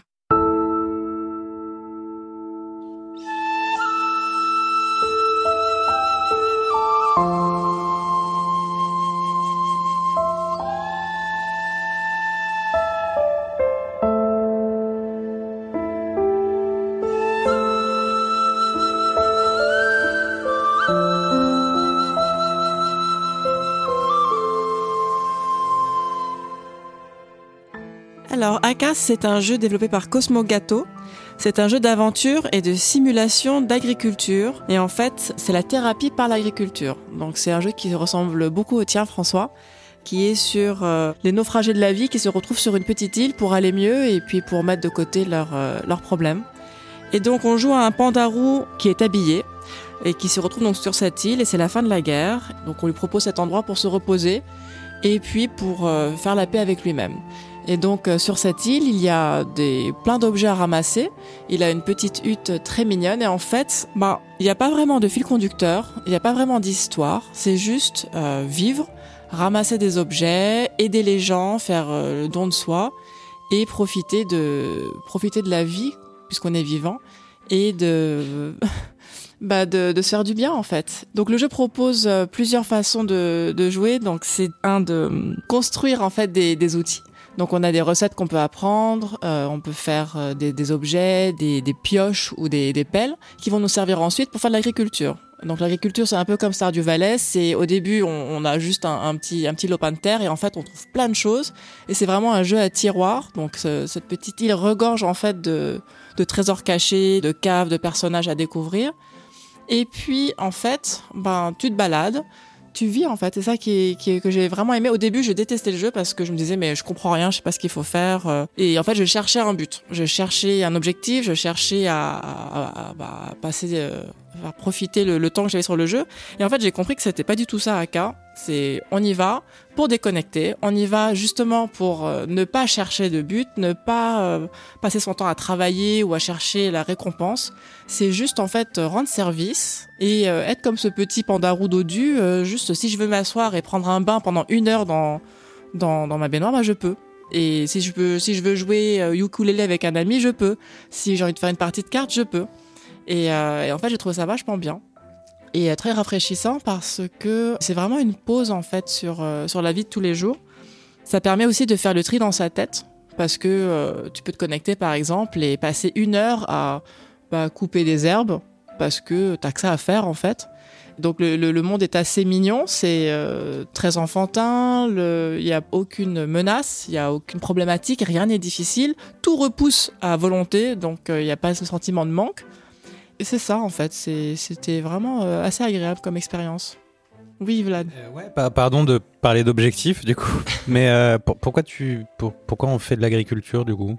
Eh bien parce que c'est thérapeutique, parce que c'est agréable de planter, de récolter, c'est agréable de cuisiner, de transformer des aliments et de rendre service Mais on à ses cuisine. amis. T'as dit qu'on Tu cuisinait peux cuisiner. Ah oui, non, bah voilà. non, Ah, là, mais- t'es Ah oui. content. Ah, là, t'es content. bah, c'est des bon. choses importantes dès le début aussi. Oui, c'est vrai, c'est vrai. Il y a des recettes et en fait, tu peux. Bah, le, le- le but, en fait, sur cette île, c'est de faire plaisir aux gens.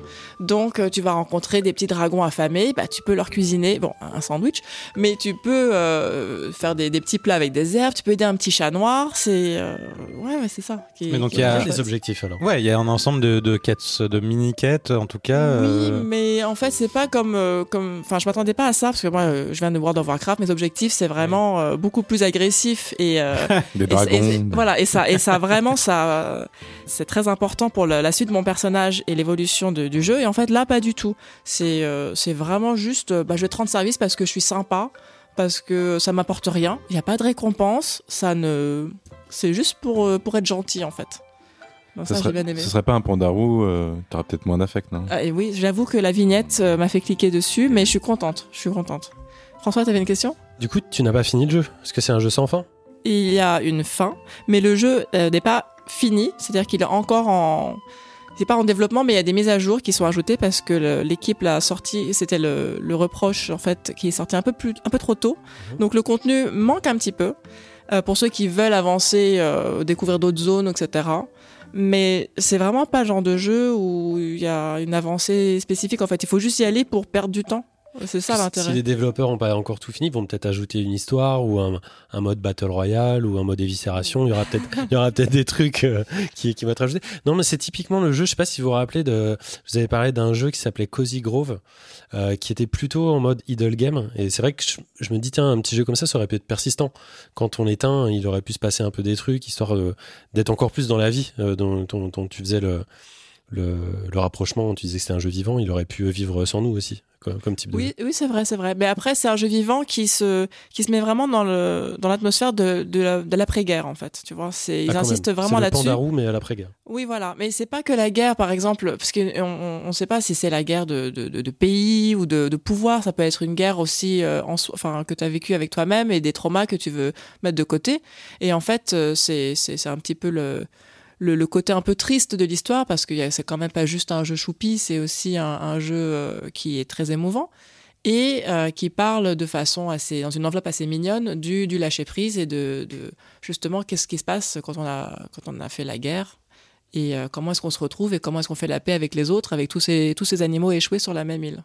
Ouais, c'est trop mignon en tout cas, hein. c'est c'est typiquement. C'est c'est un peu la pléiade des jeux doudous ce soir. c'est hein. marrant parce que spontanément, ça me fait plus penser à Spiritfarer dont Simon avait parlé que à, que à Cozy Grove en l'occurrence, euh, à la fois dans les personnages euh, euh, animaux et dans, justement dans le fait de faire plaisir entre guillemets. Dans Spiritfarer, tu fais pas plaisir, tu, tu les aides à, à justement faire la paix avec leur, leur vie et leur passé, justement en leur cuisinant des choses, en leur en, le- en leur aidant à, à comprendre les autres et les personnes qui, qui leur étaient chères. Et, enfin voilà.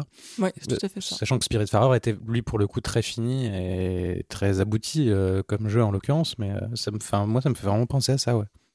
Moi j'ai une petite question pour euh, nos invités. C'est des jeux auxquels vous pourriez éventuellement euh, jouer ce genre de, de titre ou c'est pas trop euh, pas trop votre Euh, ouais, moi je pourrais grave jouer. euh, je... En fait, ça me fait penser à Zelda quand t'arrêtes de faire les, les quêtes principales et qu'en fait tu fais juste que explorer, euh, ramasser des trucs, découvrir des trucs à faire, etc. quoi. Donc euh, ouais. Oui, c'est tout à fait ça. Et toi Angelo? Moi, en ce moment, je suis un peu sur les jeux très linéaires. Plus c'est linéaire, plus ça me plaît, y compris quand c'est totalement narratif. Hein. C'est pas une, un choix de gameplay. Donc, euh, ouais, ça me. Faut dans des lignes d'arbres où tu coupes les arbres les uns après les autres. Peut-être comme le Astérix Obélix dont on va parler tout à l'heure. Eh, Très belle transition. Merci beaucoup Ariane pour cette chronique. Et Simon, c'est à toi. Tu vas nous parler de Wild Hearts et nous dire si oui ou non on tient là le digne successeur de Monster Hunter, un jeu cher à ton cœur.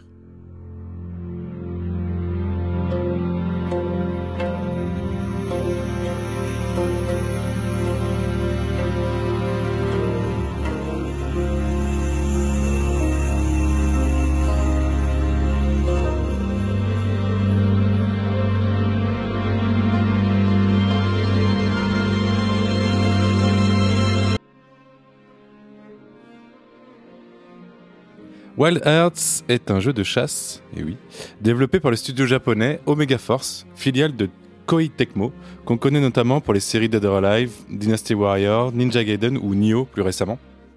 Koei Tecmo a une stratégie assez claire en 2023, concurrencer des séries de jeux très populaires et qui sont un peu seuls sur leur créneau, ils comptent bien s'y insérer. Ils sortent par exemple Wolong, je sais pas si vous avez entendu parler de, ce jeu, début mars, qui était clairement un Souls-like se passant dans la Chine ancienne, et donc là je vais vous parler de Wild Hearts, qui est un clone de Monster Hunter se passant dans le Japon ancien. J'imagine que vous voyez comme moi un petit pattern dans tout ça. Et quand je dis que Wild Earth est un clone, c'est pas pour rire, ils ont vraiment copié littéralement tous les éléments de Monster Hunter. On retrouve donc un personnage qui va combattre des monstres géants pour globalement sauver une contrée en se servant d'armes et armures très variées. Comme vous pouvez le savoir si vous avez joué à Monster Hunter, ces armures et armes qu'on va créer à partir des morceaux des créatures qu'on va tuer, ça crée un joli cycle de, chasse. Au lieu de manger, on, crée des, des choses à partir des animaux tués. On parle bien de jeux vidéo évidemment. La copie va jusque à la PNJ qui nous accompagne, euh, qui a exactement les mêmes répliques entre les deux jeux que je citais précédemment. Euh, les monstres sont très très ressemblables, les environnements sont quasi similaires. On va retrouver euh, euh, des sortes de, comme si la mer, on avait enlevé la mer et on se retrouve un peu dans des fonds marins, mais on est, on marche dans les fonds marins sans eau. Ce genre de choses qui sont euh, assez spécifiques, mais Une mer asséchée. une mer asséchée. Non, mais c'est c'est un décor hein, de jeux vidéo, faut le savoir. Je sais pas si vous avez déjà eu ça dans, dans un de vos numéros. On retrouve donc euh, aussi les mêmes objets à récolter dans la nature. Donc vraiment là, je vais je vais arrêter de lister les mêmes choses parce que je crois vraiment n'avoir jamais joué à un tel plagiat.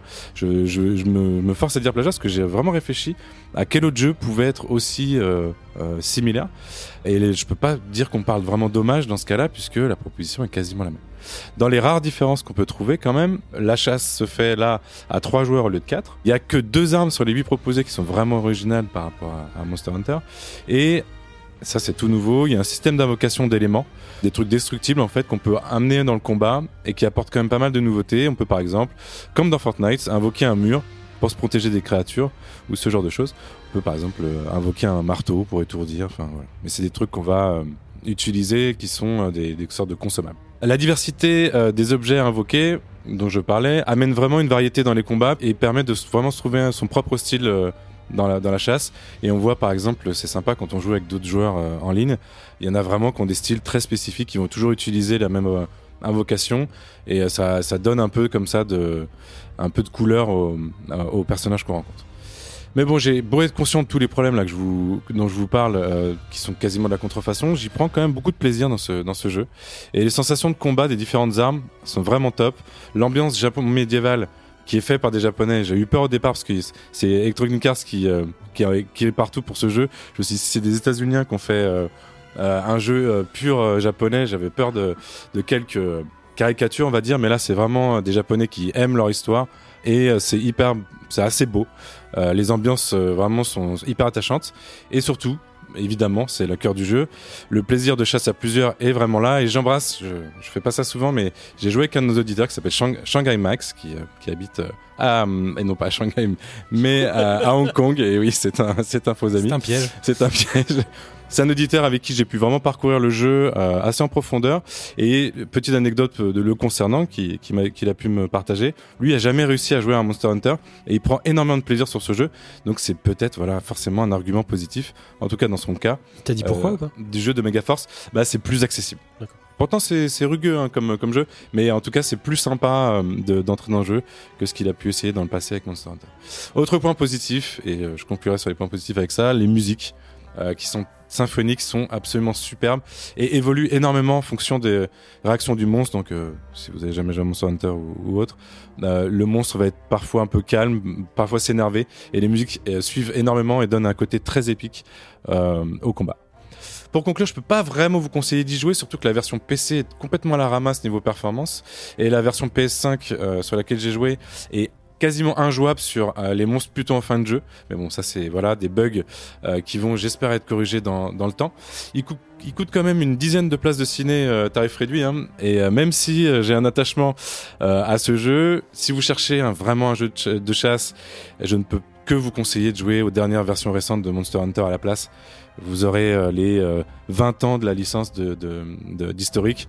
Et là, c'est vrai qu'on est sur un jeu qui est assez jeune et qui peut-être se bonifiera dans le, dans le futur, et j'espère, mais qui aujourd'hui, voilà, est encore en balbutiement. Il faut vraiment être un fan hardcore comme moi de, de chasse et d'avoir sa carte chasse et pêche pour, euh, pour aller euh, jouer à ça. quoi.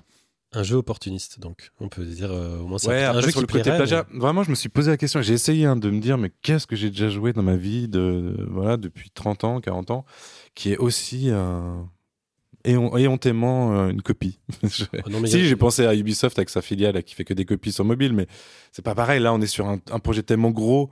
Je sais pas, vous, toi, tu l'avez vu ce jeu? Enfin, vous l'avez vu?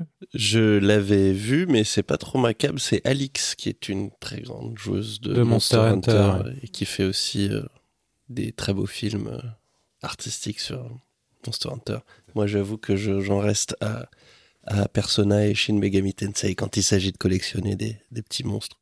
C'est vrai que là, c'est pas du tout euh, linéaire, puisqu'en fait, tu vas faire les mêmes choses en boucle tout le temps.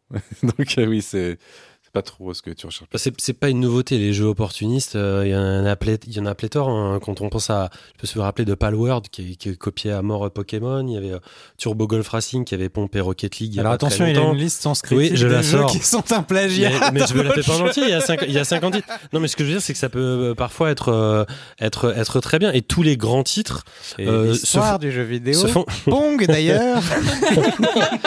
Mais pas que. Mais, mais Pong, ça, il y a eu carrément une d'Atari industrie. Il y a une industrie oui. des clones. Ce que je veux dire, c'est que c'est, voilà, c'est, c'est, tu parles tout à l'heure de, de, il y a une limite entre l'hommage et le plagiat. Non, sinon, ce serait procès direct. Là, il n'y a pas procès. Ah, c'est si, juste des a jeux qui. c'est Ah oui. impossible. Il y a Ça- des prochailles. Il y a Ça allait être exactement ma question. Est-ce qu'ils n'ont pas eu d'ennui? Bah là, ils sont en train de se justifier d'avoir non, inventé non, en non, plus Le, le truc des trucs que je vous disais temporaires là que Des tu- consommables. des consommables.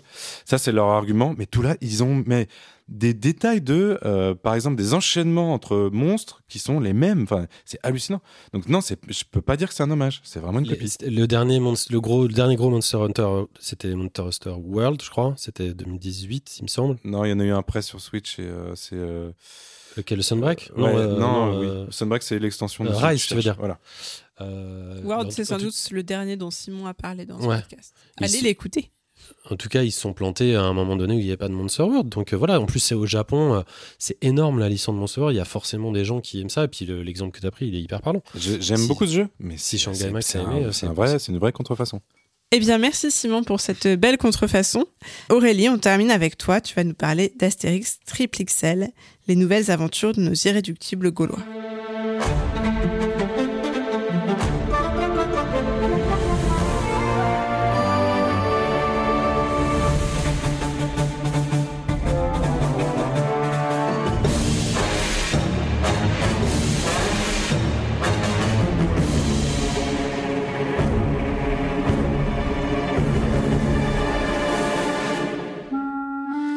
Astérix et Obélix triple XL. C'est important le triple XL parce que ce n'est pas une suite de XXL, il y a le 1, 2, 3.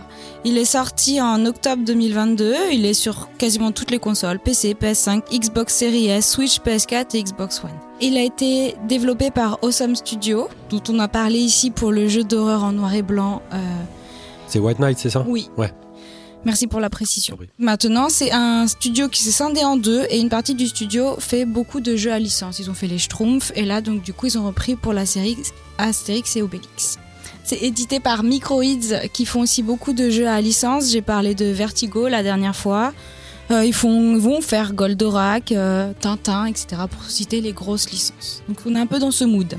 Un des, de nos auditeurs m'a dit de parler des 3C, de faire attention aux 3C. Donc je vais commencer par les 3C. Donc c'est dans l'univers d'Astérix Obélix. On peut jouer soit Astérix, soit Obélix. Je reviendrai sur les personnages après. C'est à la troisième personne. C'est vu ne contrôle pas la caméra. C'est très simplifié parce que c'est grand public plutôt. Et euh, le but c'est de castagner du romain. Alors pour revenir sur le scénario, ce n'est pas adapté d'une BD. Euh, Il y a la licence qui est respectée, mais ils ont écrit un nouveau scénario. C'est pas une BD qu'on a adaptée. Donc euh, on est en Hibernie, c'est l'Irlande simplement. Et euh, il y a un chef dont le nom, et c'est le seul jeu de mots qui fera euh, une référence à l'alcool, et Irish Coffix. Tous les autres jeux de mots seront plutôt enfantins. hein. Et on lui a volé son bélier aux cornes d'or. Et donc du coup, sa fille, euh, qui s'appelle, je prends mes notes, Kératine, va aller chercher nos chers Gaulois pour aller retrouver le bélier d'or. Donc c'est un petit scénario mignon. Euh, alors donc du coup on est dans cet univers très très coloré. Ils ont vraiment, euh, c'est en 3D. hein. Ils ont respecté euh, le plus possible l'univers. C'est enfantin, c'est coloré, c'est rond, c'est euh, un peu bonbon je dirais presque. Le but, du coup, c'est d'aller taper les Romains. Il n'y a pas vraiment d'autre enjeu que de taper du Romain pour avancer. Euh, Il y a un seul chemin possible. On avance, on prend tous les objets possibles. Je pense qu'ils avaient eu cette critique sur les anciens jeux. Et là, ils insistent vraiment sur tous les objets possibles. Et c'est plutôt vrai. On peut taper les Romains avec euh, une charrette, avec euh, un menhir, avec euh, un marteau, avec du poisson. Il y a plein d'objets assez rigolos pour taper le, le Romain. C'est un peu répétitif. Du coup, euh, le, côté qui sera pas répétitif, c'est si on joue à deux joueurs, parce qu'on peut jouer de 1 à 4 en multi-local. On peut se taper l'un l'autre, mais ça crée du coup des séquences un petit peu plus rigolotes et moins répétitives. Euh, en gros, il y a une touche pour taper euh, pas fort et rapidement, une touche pour taper fort et lentement. Il n'y a pas de saut, il n'y a pas de roulade, il y a juste une sorte de rush qu'on peut faire vers l'avant qui va servir à sauter en visant une direction. Mais il n'y a pas du tout de, plateforme ou de côté euh, autre euh, que juste taper, avancer et euh, pousser des leviers ou ouvrir des portes avec des petites énigmes. Quand on joue à deux, soit l'énigme on l'a fait à deux, et si on ne joue pas à deux, on va être obligé de switcher d'un personnage à l'autre. Il y a toujours deux personnages à l'écran, et si je joue toute seule, je choisis Astérix ou Obélix. Par contre, si je joue à deux, bah on coopère et puis on résout les énigmes à deux. Donc c'est un jeu vraiment très mignon qu'on peut imaginer faire en famille. Euh, ils ont essayé de retrouver l'humour que pouvaient avoir Goscinny et Uderzo, mais sans du tout atteindre les niveaux. Mais en tout cas, les- l'essai est plutôt euh, pas, ré- pas réussi, mais en tout cas, c'est un bel essai. Il y a cette tentative d'humour. Quand j'étais petite, je jouais à et Obélix Maxi Delirium, qu'on pouvait faire en local aussi de 1 à 4, et qui était une franche réussite. Et euh, j'ai pas vraiment retrouvé euh, ce- ce fun. Le jeu est fun, le jeu est convivial, et puis c'est agréable de pouvoir jouer jusqu'à 4 en local. Enfin, je suppose. En tout cas, à 2, c'était agréable. Mais il n'y avait pas euh, tous ces mini-games euh, qu'on pouvait trouver dans Maxi Delirium. Il y a dans le jeu, on va trouver des mini-jeux à l'intérieur du jeu, par exemple faire du scoring en tapant des cibles. Mais on n'a pas, euh, je sais pas moi, une, course, on n'a pas le tir à la catapulte, on n'a pas de la barque, on n'a pas tout ce, cette floraison de mini-jeux. Du coup, je vais juste conclure sur euh, les points positifs et négatifs. Les points positifs, je pense que si on est fan de l'univers et qu'on a envie de faire une expérience en famille avec un enfant ou avec quelqu'un qui joue pas beaucoup, ça peut être vraiment très sympa et puis agréable à faire. Le jeu n'est pas très long ni très difficile. C'est du multijoueur en local et on n'en a pas souvent avec un univers euh, coloré et enjoué. Ça fait du bien entre euh, une partie de Dead Space et un Plague Tale, par exemple. Euh, le problème, c'est que c'est un peu répétitif, on s'ennuie et il y a des bugs. Il y a des bugs qui, euh, malgré euh, qu'on télécharge la version euh, 2.0, euh, peuvent être bloquants et voire faut redémarrer le, le niveau. Et le petit détail aussi qui m'a un peu attristé, c'est qu'il y a, comme c'est inspiré d'une BD, il n'y a pas de séquence animée. On n'est que dans quand des personnages parlent ou qu'il y a un scénario qui arrive, c'est des séquences d'images fixes. Et donc on est un peu déçu de pas avoir un dessin animé ou un petit bout de, de film ou de BD qui apparaissent. Donc conclusion, euh, n'allez surtout pas voir Astérix et Obélix l'Empire du Milieu, ça c'était ma petite remarque. Deuxième personne individuelle. Jouez à Astérix et Obélix, euh, le bélier d'Hibernie, euh, si vous avez envie d'une expérience multi en local. Et surtout, lisez ou regardions Cléopâtre. C'est, je pense, la, la meilleure chose à faire autour de cet univers. François? Ouais, j'ai une petite question pour toi, Aurélie, sur ce jeu qui nous laisse tous un peu, un peu pantois. Parce qu'on on se demande en fait pourquoi toi tu joues à ça, parce que c'est l'air comme un jeu euh, destiné aux enfants euh, de, Alors- de prime abord. Bah, c'est pour ça que j'ai fait la petite parenthèse qui était un peu confuse sur Maxi Delirium. Quand j'étais petite, euh, j'ai vraiment adoré Maxi Delirium. Et j'étais petite. Maintenant que je suis adulte, je ne sais pas si c'est le recul lié à l'âge ou si c'est parce que le jeu n'a pas réussi à trouver euh, ce petit détail qui manque. Euh, Donc tu sais Comme je disais, les- alors je pense que c'est le côté répétitif. Pourtant, ils ont fait des efforts en mettant à l'intérieur du jeu des mini-jeux, mais peut-être pas assez poussé. Il y a quelque chose qui fait que c'est pas le coup de cœur. Et justement, euh, pourquoi j'y joue? Parce que je pense que j'ai eu l'espoir du coup de cœur. Tu, Les- tu sais si les tests ou les reviews de- d'enfants Oui. de 8 ans euh, Ah. sont bons? Alors moi, j'ai lu des tests et des reviews de, de gens de mon âge, de journalistes du coup, qui ont qui sont mitigés, qui disent que c'est une expérience agréable, euh, c'est mignon, ça respecte l'univers. J'ai pas parlé des musiques, mais les musiques sont plutôt originales et pas désagréables à écouter. Et qui mettent euh, une note autour de 10, entre 12 et 14, c'est les notes que j'ai vues. C'est pas mauvais, hein, c'est loin, loin d'être mauvais. hein. Je trouve que pour euh, J'ai l'impression que c'est un peu le genre de jeu où on a, on a une attente, quoi. On doit respecter une licence. Il faut, quand j'ai entendu Irish Coffee, je me suis déjà dit, oh là là, ils osent la petite blague sur l'alcool. Il n'y a pas trop le choix à l'originalité ou à. Ça reste déjà un challenge de réussir un jeu, euh, d'inventer un scénario et de. En fait, moi, ce qui m'a surpris quand- sur ce jeu, euh, parce que je suis pas non plus spécialiste de tous les jeux Astérix, mais il se trouve que j'ai suivi euh, vaguement la licence. Euh, le jeu précédent qui était sorti, il a été fait par un autre studio, euh, c'était par euh, Mr. Nut, je crois, euh, notamment, et qui avait, enfin, c'était plus un défilement latéral. Enfin, il y avait une vraie proposition. Et au somme avant, euh, ils avaient, je sais plus quel était le- celui qu'ils avaient fait avant, c'était un XXL euh, quelconque. Ah oui, c'était le, avec le jeu de mots, c'était euh, le XXL euh, remastered Oui. qui était, qui était chouette. Et en fait, quand on regarde ce titre-là, qui est pas sorti il y a très longtemps, c'était il y a deux ans, c'est vachement plus un, un platformer euh, euh, 3D classique. euh, et en fait, j'a- j'avais l'impression qu'il était presque plus lisible, alors que celui-là, il- je trouve qu'il il présente un peu comme un espèce de, de God of War d'il y, a- Mais- d'il y a 10 ans, euh, avec une vue beaucoup plus vue de haut, un, beat'em up beaucoup plus classique.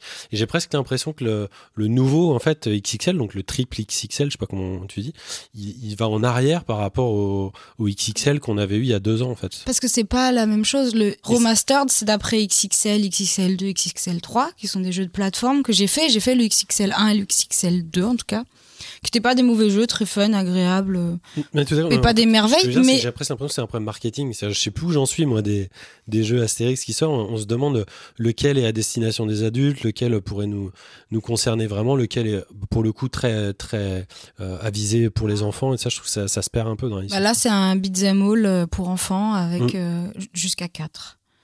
Et dans Astérix Maxi Delirium, il y a un niveau comme ça, le camp des Romains, où il faut taper le plus de Romains possible en le moins de temps possible et faire du scoring de points. J'ai espéré avoir un peu cette expérience.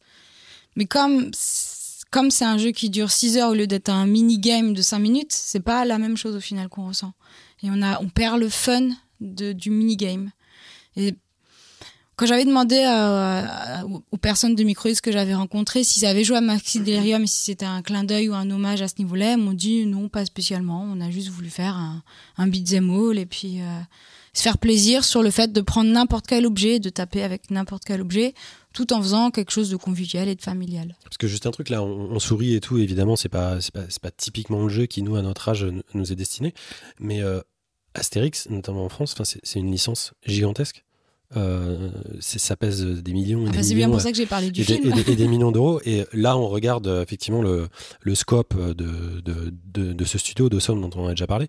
Mais on, on, pour- on pourrait imaginer un jeu euh, Astérix avec une, un, un beaucoup plus large scope. En fait, moi, on a vu des, des Ratchet Clank sur PS4. On pourrait imaginer un, un open world Astérix. Je trouve ça assez bizarre que vu là, le poids de cette licence, pas seulement en francophonie, hein, mais aussi à l'international, Astérix, c'est, vraiment partout dans le monde qu'il n'y ait pas eu encore un jeu aussi gros que ça. Et, euh, et justement, je trouvais que les, les XXL d'avant étaient, euh, étaient dimensionnés euh, de façon un peu plus grande. Mais bon, je ne suis pas, je ne suis pas éditeur. hein.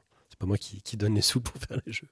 Merci Aurélie, et c'est maintenant l'heure de nos petits jeux d'hiver, tous uniques et précieux comme des flocons de neige. J'ai nommé nos snacks.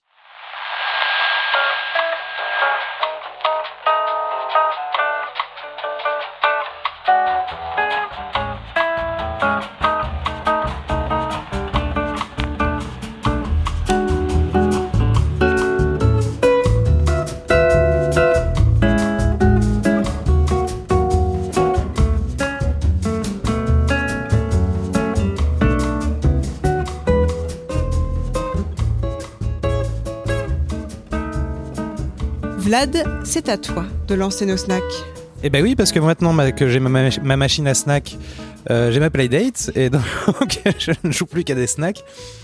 Euh, et donc euh, c'est un petit jeu qui s'appelle Generations, qui est fait par un studio qui s'appelle Scenic Root Software et c'est un jeu de puzzle où tu dois associer des portraits d'une famille pour essayer de les faire grandir.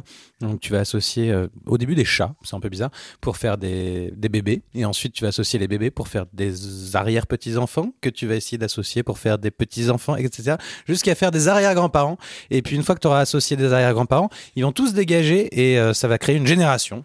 Et donc tu vas reprendre et tu vas continuer à essayer de, de, de faire des points comme ça. C'est très bizarre, euh, effectivement, raconter comme ça, mais c'est très agréable. Surtout avec tes gestes. C'est Ça- dommage oui, que ah, les mais auditeurs n'aient pas les gestes. bah, c'est pour ça que je l'ai fait. C'est- Comment on fait des enfants? On les associe, Alors, on les, on, on les, vois on les pose. sur un sur un, un plateau et on les pose côte à côte. Tu comprends tu, je, je mets trois chats les uns à côté des autres. Oui. Pouf, ça fait pouf un bébé. D'accord. Voilà. Par Maintenant, fusion de chat. si j'ai trois, oui, si, ma- une fois que j'ai fait mon premier bébé, Ouais. je vais avoir des bébés qui vont sortir Ouais. aléatoirement. Ouais, La plupart du temps, ça va être des chats plutôt. Donc je vais continuer à faire des chats dans un coin et puis je vais rajouter des bébés dans l'autre. Et puis une fois que j'aurai trois bébés, ça va faire un arrière petit enfant. Et puis là, je vais avoir des arrière petits enfants qui vont commencer à sortir, en plus des chats et des bébés. Donc que je vais commencer à poser sur mon plateau. Mon plateau, il est limité, hein, donc je peux pas faire n'importe quoi non plus. Tu vois, à un moment, je suis bloqué sinon. Il faut que Et je vois ce que ça donne visuellement. Et donc ça, c'est pas dans la sélection Playdate Non, pas du euh, tout, pas du tout. C'est euh, donc je te dis, c'est un, un studio qui s'appelle euh, Scenic Root Software. Ils ont fait cinq jeux Playdate qui sont tous des, des, des puzzle games qui sont tous aux, aux alentours de 2,49€. Ils sont tous très originaux. C'est pas des, des ressucés de, de Candy Crush à l'infini. Euh, Il y a aussi un jeu de dés que j'aime beaucoup qui s'appelle Grid. Voilà, tu vois, je fais j'ai plein de snacks. Hein. Je peux continuer comme ça assez longtemps. Où t'as six dés et, euh, et tu peux garder les 1 et les 5 pour faire des points et puis tu peux choisir de relancer tes autres dés et continuer comme ça et puis euh, tu perds tes points si, si tu vas trop loin et tu joues contre tu joues soit contre la playdate soit contre un ami. Euh, donc ça c'est cool. Vous pouvez jouer à plusieurs la playdate aussi. Ouais, on a déjà fait une heure de la Playdate. euh, ouais j'en ai un troisième non, Non. On vous rappelle à ce sujet euh, que vous pouvez aller écouter le sujet de, de Vlad de l'épisode dernier sur la Playdate, qui vous donnera plus d'infos sur euh, cette petite console jaune. Hum, tout en se faisant engueuler par l'invité pendant ce temps-là mais c'est vrai Tout en se faisant engueuler par l'invité, mais ça, ça met du challenge, ça met de l'animation, on aime bien. Euh, merci Vlad pour ce snack. Ariane, snack musical pour toi aujourd'hui. On t'écoute. Oui, tout à fait. Alors, c'est Forest of Frequencies de Dapper Pigeon. Et en fait, on joue un- une espèce de fourmi qui euh, va sauver des âmes dans une forêt qui est euh, phosphorescente. Et donc, c'est euh, qui joue de la musique en permanence. Donc, le jeu était. euh, il y avait des super, super notes. Il avait l'air vraiment prometteur. Et en fait, je l'ai trouvé affreux. Euh, J'étais extrêmement déçue parce que euh, moi je voulais vraiment euh, bah, vivre cette expérience. J'adore la musique, euh, je trouve ça très très beau et en fait on ne comprend rien. Et il y a une espèce de petit trou qui tourne avec des sentiments qui changent la, la musique. Il y a ce- cette espèce un peu flipper où on rentre en collision avec les objets et, euh, et les plantes de l'univers. Et en fait, on comprend rien et, on n'arrive pas très bien à bouger. Et puis il y a des espèces d'insectes qui te courent après et tu meurs. Et j'ai trouvé que c'était horrible en fait de mourir dans un jeu de promenade musicale censé être relaxant. Et là, tu brises ton, petit euh, sac à dos où il y a le, fluide qui est censé sauver les esprits en disant bah t'es mort. Donc il faut recommencer. Mais du coup, tu fais pas comme Béné, t'as pas, tu la laisses pas de côté, t'as pas une vraie chronique? Tout à l'heure, tu tu bâchais Bah non jeu. parce qu'on m'a dit m'a qu'on pouvait bâcher Ouais, les snacks. sûr, Et donc du coup j'étais un petit peu déçue parce que euh, ben c'était pas du tout ce que ce que je voulais et en fait la frustration de, dans un jeu qui où le personnage se déplace pas très bien et euh, c'était très prometteur et euh, voilà j'étais un peu déçue. C'est pas trop cher. C'est gratuit. voilà c'est gratuit mais c'est pas une raison pour y jouer Bah il y a quand même beaucoup de gens qui ont aimé donc si vous comprenez ce genre de jeu et, et ça vous dérange pas de mourir alors vous venez juste vous reposer euh, oui vous pouvez tester. Hein. Si vous adorez crever alors que vous étiez venu faire la sieste, Non, non, jouez à Forest of Frequencies. Super. Voilà. Et ben merci Ariane. Je me tourne vers nos invités pour les snacks suivants. Je crois que vous avez chacun un snack. Euh, Donc euh, Hélène, Angelo, qui est-ce qui souhaite commencer entre vous? Alors moi, mon stack, c'est un jeu autobiographique qui se trouve donc sur Itch.io, qui s'appelle He Fucked the Girl Out of Me euh, de Tyler McHugh. Donc c'est un jeu autobiographique, c'est un queer game, comme beaucoup de jeux autobiographiques, c'est gratuit, ça se joue euh, dans le navigateur, et ça a été fait euh, avec le moteur GB Studio qui permet de faire des jeux de type Game Boy, même, même si là c'est assez pixelisé, c'est assez old school, mais ça ressemble pas vraiment. Alors, euh, c'est un jeu qui est sur un sujet euh, assez euh, sérieux, hein, puisque c'est un jeu autobiographique donc d'une femme transgenre qui est travailleuse du sexe et qui explique son passé traumatique vis-à-vis de ce travail-là. Moi, je joue à tous les jeux autobiographiques que je trouve parce que c'est un, de mes sujets de recherche qui m'intéresse.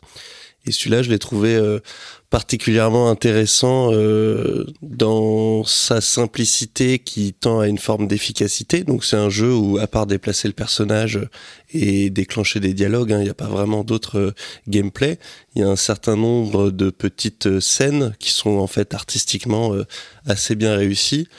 Euh, et euh, ce que je trouve vraiment intéressant, c'est euh, la réflexion que ça porte autour de l'autobiographie, notamment parce que la personne qui nous partage cette histoire, on la sent souvent très réticente. On sent que cette, ce pacte autobiographique, donc cette, cette idée qu'elle va nous raconter la vérité, et puis en fait c'est plus compliqué, et puis c'est difficile à raconter parce que c'est traumatique, etc. J'ai trouvé ça euh, vraiment assez intéressant. Évidemment, il y a un certain nombre de, de trigger warnings qui sont rappelés au début du jeu, donc euh, a priori, euh, pas de souci avec ça, c'est bien précisé au début du jeu.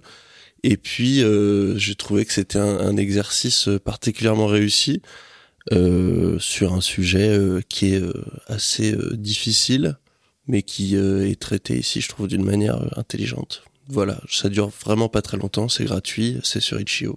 Merci beaucoup. Très bien. Eh bien, merci beaucoup pour le conseil. On va passer à ton snack, Hélène. Oui, donc c'est une, une, ambiance complètement différente. Euh, c'est un jeu qui s'appelle Skiing Yeti Mountain, qui est édité par euh, Featherweight. Donc c'est un petit jeu de ski. Euh, ça a l'air hyper simple comme ça. Tu dois juste euh, faire des pistes. Euh, tu dois passer à droite à gauche euh, des, des portes. Et en fait, euh, le jeu, déjà au niveau du son, il est super bien fait. Enfin, j'ai pas été souvent au ski, mais vraiment le bruit de la neige est super bien fait. T'as des plaques de verglas, t'as des, moments avec de la, poudreuse. Et euh, en fait, ce qu'ils ont fait, c'est qu'ils ont réussi à introduire quand même une histoire dans le jeu. T'as des personnages qui viennent te parler euh, avant le début de certaines pistes pour te raconter un peu. Alors, je sais ont un peu leur délire, mais il y a quand même une espèce de d'histoire de tout le long du, jeu sur un yeti qui, qui rôderait dans la, dans la montagne. Et en fait, il y a des fois, tu vas passer, euh, tu vas voir des, un personnage qui vient de te parler qui s'est fait, euh, qui s'est fait bouffer. Donc, tu, tu mènes l'enquête et en même temps, tu descends les, les pistes de ski.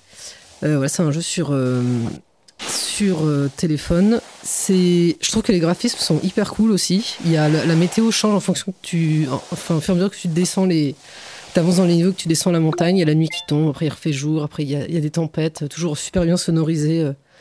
Moi j'adore quand il y a des rapports avec la météo qui sont. Et tu gagnes des vêtements, euh, plus tu, tu... parce qu'il y a des temps à battre aussi, tu peux battre des scores et tu gagnes des vêtements super cool. et tout ça un, peu 3, un peu en pixels. Et voilà, c'est gratuit. Tu peux, euh, si tu veux enlever les. Il y, a des pubs de temps en temps, tu peux payer pour enlever les pubs et soutenir le, les développeurs. Alors, tout à l'heure, Vladimir, tu te foutais de ma gueule. Je me fous de ta gueule encore là, Eh ben, parce que je sais ce que tu vas dire. Vas-y, alors vas-y. Parce que François est en train d'ajouter ce jeu à sa liste de jeux de ski sur Sens du tout. Critique. Ah, C'est pas pardon. du tout ce que- Ah bon, pas du tout Non, ce que tu es en qui- train de qui- faire Ce qui me faisait rigoler, c'est que j'ai- j'ai- j'ai- pendant que qu'Hélène nous, nous racontait le jeu, je regardais des images du gameplay de, de son snack. Et en fait, je suis étonné de voir que le gameplay est identique à l'un des tout premiers jeux Ah oui, vidéo de ski qui date de double- 1980, qui s'appelle j'étais le skiing. Et c'est exactement. ah, moi, moi aussi, moi aussi.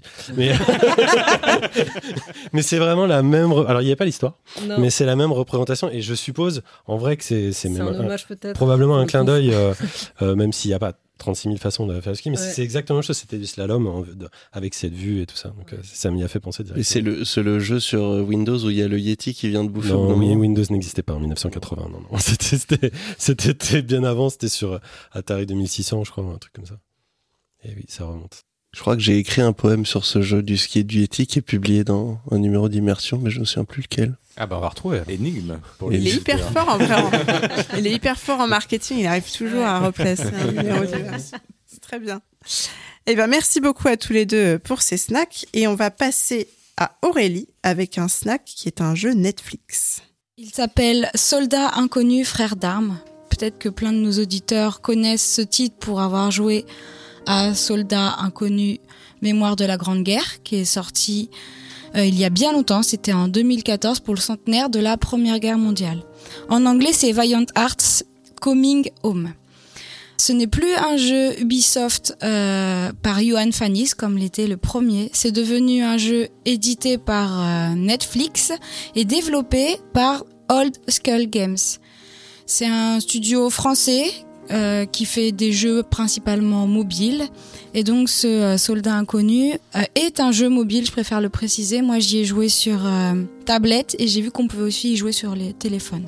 Donc je ne pense pas qu'on puisse y jouer à la manette et à l'ordinateur. Donc je reprends l'histoire des 3 C pour caméra, contrôle et caractère. C'est- Je suis ma bonne élève. C'est bien, c'est bien, c'est bien. c'est bien. Donc c'est on est on joue à la troisième personne. Euh, la caméra est de nouveau fixe. C'est, je pense, toujours dans cette euh, envie de parler au grand public. Euh, c'est un jeu en 2D qui reprend un peu un univers un peu BD comme l'était le premier. Ça reprend vraiment la direction artistique du, premier. Là, c'est y a pas de grande différence. On fait bouger un personnage de gauche à droite ou on peut le faire grimper ou descendre. C'est très rudimentaire les actions. C'est vraiment comme dans le premier, voire moins en termes de gameplay. Je vais partir du principe qu'on n'a pas joué au premier. On va pouvoir euh, jouer quatre personnages. Il y a l'aviateur George, l'infirmière Anna, le frère de Freddy qu'on jouait dans le premier, qui s'appelle euh, James, et enfin un plongeur qui s'appelle Ernst. Chacun des personnages vient de pays différents. On va jouer un français, un américain et un allemand, deux français je crois. Donc on n'est pas dans un camp, on va pas être là pour combattre un autre camp, pour tuer des gens. Non, tout ce qu'on veut, c'est rentrer à la maison, retrouver nos proches et quitter la grande guerre. Et donc je trouve que là le jeu est très sensible là-dessus et je reprends les mots de Johan Fanis qu'il avait dit sur euh, Eleven Eleven, un, un autre jeu qu'il a développé. On veut pas raconter la guerre, on veut raconter la paix. Le scénario, c'est les deux frères qui veulent se retrouver, c'est une histoire d'amour, c'est une histoire d'amitié qui va se créer alors que c'est deux personnes d'un camp ennemi. C'est vraiment autour des relations humaines. Et euh, même si dans le gameplay, il faut éviter des tirs, il faut pousser des caisses, il faut éviter des explosions, euh, même si le décorum c'est la guerre, euh, la finalité c'est la paix et rentrer chez soi. Il y a aussi euh, un, un, nouveau thème qui est un, abordé, euh, qui va devenir important au fur et à mesure du, du jeu, c'est le racisme, parce qu'un des personnages est noir et donc du coup bah forcément ça va amener cette approche et euh, dans le jeu, on va, comme dans le premier, trouver des, objets qui nous racontent l'histoire. Le contexte historique, c'est évidemment vrai. Donc, quand on récupère des objets, on découvre des bouts de journaux, on découvre euh, un extrait de documentaire, des photos d'origine, etc., pour en savoir plus sur la Première Guerre. Donc, il y a un côté très pédagogique qu'on avait dans le premier, qu'on retrouve dans le deuxième. L'expérience est très courte, il me semble qu'il faut 4-5 heures pour le finir. Euh, il est seulement sur Netflix. Si on n'a pas Netflix, on peut pas y jouer, donc il faut un abonnement Netflix. Je dirais que c'est un petit coup de cœur. Il est la moins de finesse que le premier. Euh, il a fallu que je finisse le jeu pour vraiment être touché par le jeu. Euh, l'expérience m'a vraiment marqué une fois que j'avais euh, fini le jeu. Et voilà, c'est un jeu tout simple. Donc pour tous ceux qui ont déjà un abonnement Netflix, ils peuvent essayer, n'ont pas grand-chose à perdre. Et ceux qui n'ont pas d'abonnement, n'en prenez pas un que pour ce jeu. Merci Aurélie. Et Simon, pas de deck building pour toi aujourd'hui, tu nous proposes plutôt un petit snack d'aventure. Tout à fait, Sky Island, tout attaché, est un, un jeu développé pardon, par les étudiants coréens. Euh, J'ai pas l'école parce que c'est très dur de les retrouver euh, via le, studio qu'ils ont créé pour l'occasion. On incarne un personnage vu de dessus dans des décors trop mignons choubi. Le jeu est un hommage clair à Bastion, le jeu de Super Giants, mais sans le narrateur. Ils n'avaient pas non plus le, euh, les fonds, à mon avis, pour ajouter un narrateur, mais tout est écrit. Tout est sympa pour moi dans Sky Island, des combats, la découverte du monde, à la musique très belle. Même si on pourra lui reprocher un petit côté euh, déjà vu peut-être et répétitif, il est disponible gratuitement sur PC et je vous le conseille. Et toi Bénédicte, quel est ton snack?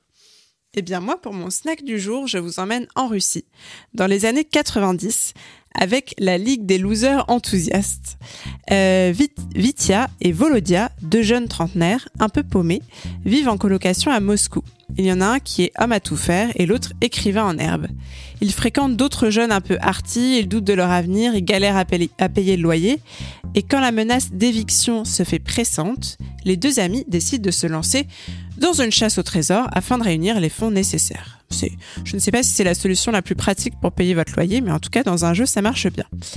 D'une séance de détecteur de métal dans un parc à une course de bateau dans les flaques avec les enfants du quartier, en passant par la poursuite d'un voleur au musée, on va suivre ces deux losers enthousiastes dans une succession de péripéties douce amères dans un jeu en pointé-cliqué joli et poétique.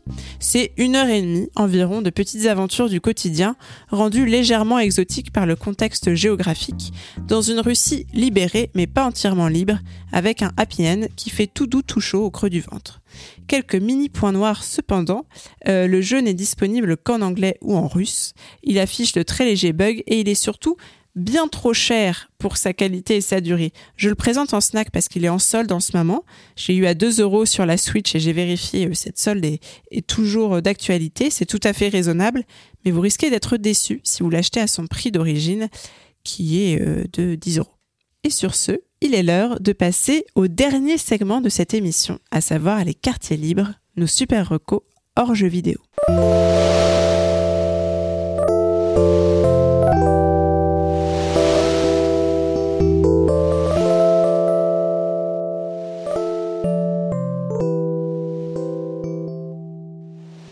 Et on va commencer par la reco film de François.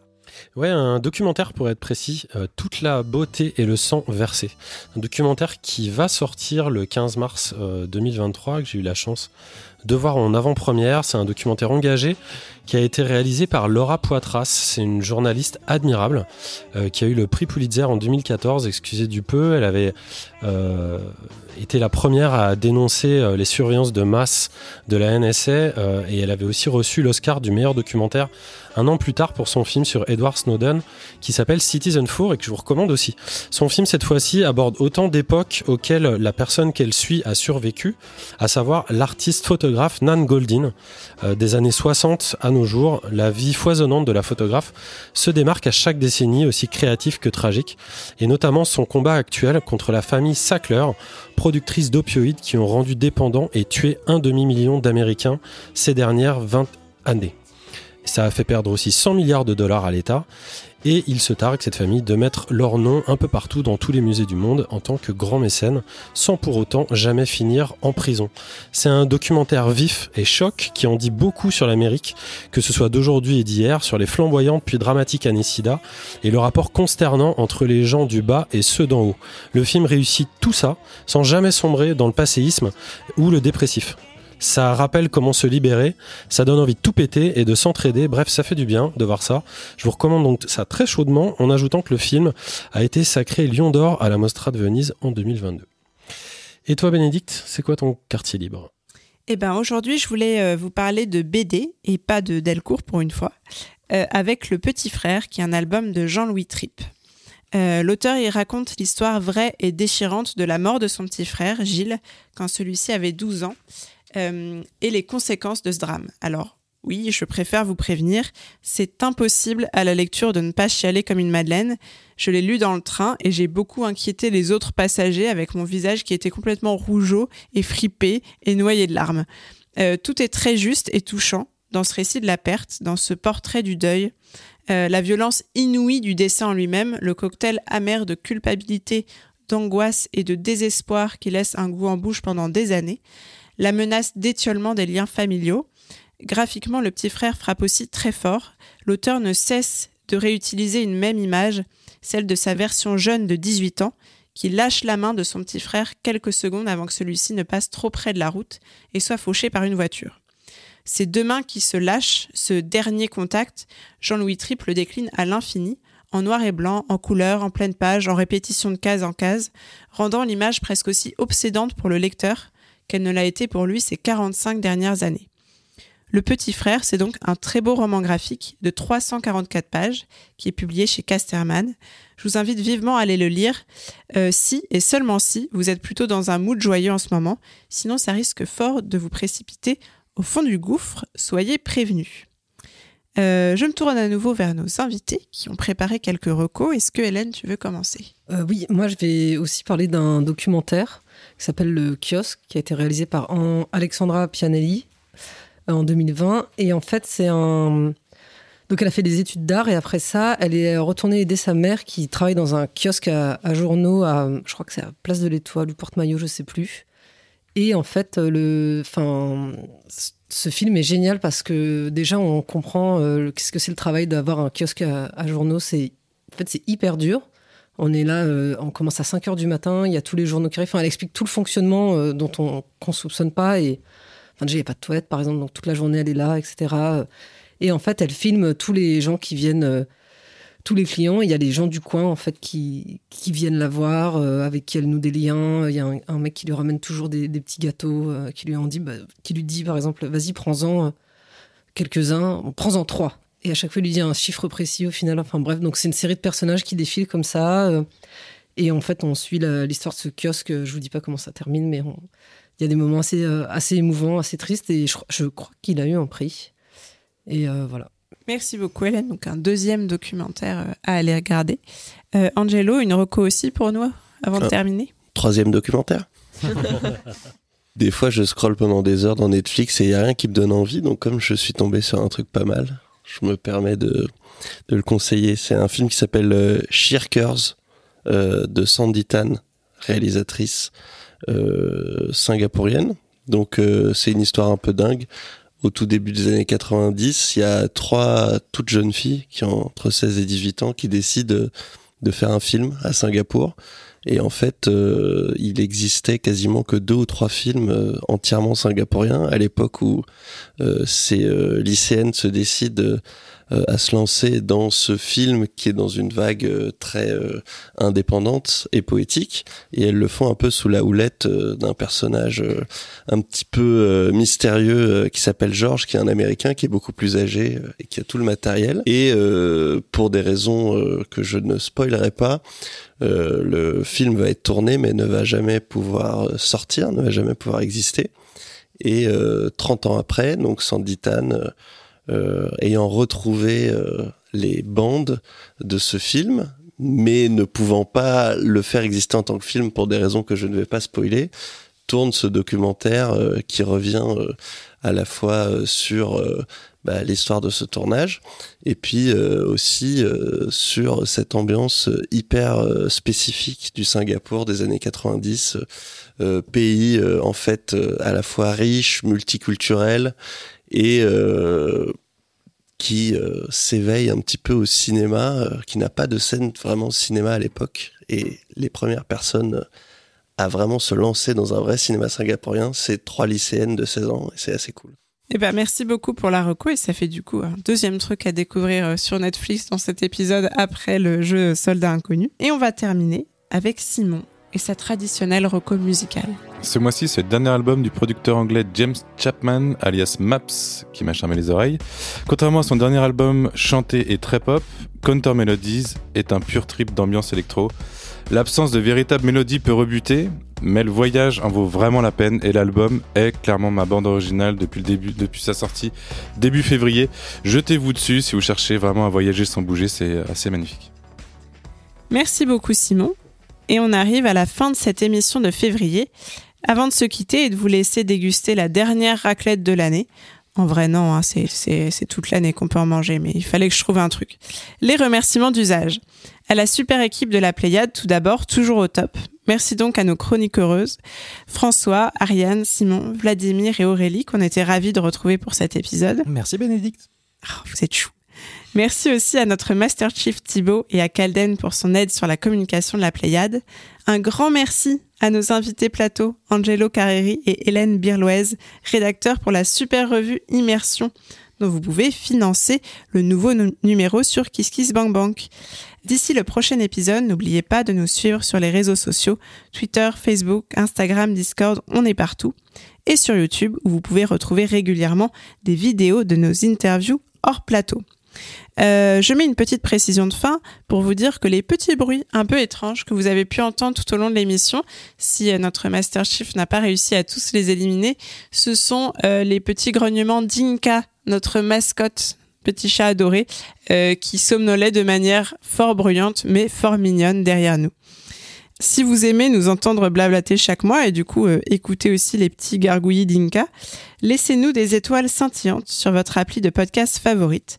Ça nous fera très plaisir, mais pas seulement. Ça va nous permettre de briller au firmament des top podcasts et de recruter plein d'autres auditeurs qui n'ont pas encore votre chance. Celle d'entendre chaque mois un excellent podcast de jeux vidéo avec des chroniques heureuses incroyables de talent. Merci enfin à vous, chers auditorices. On se quitte sur Windows Open de Maps. À bientôt dans vos oreilles et dans nos cœurs. Ciao tout le Ciao. monde, bye bye. Salut. Ciao.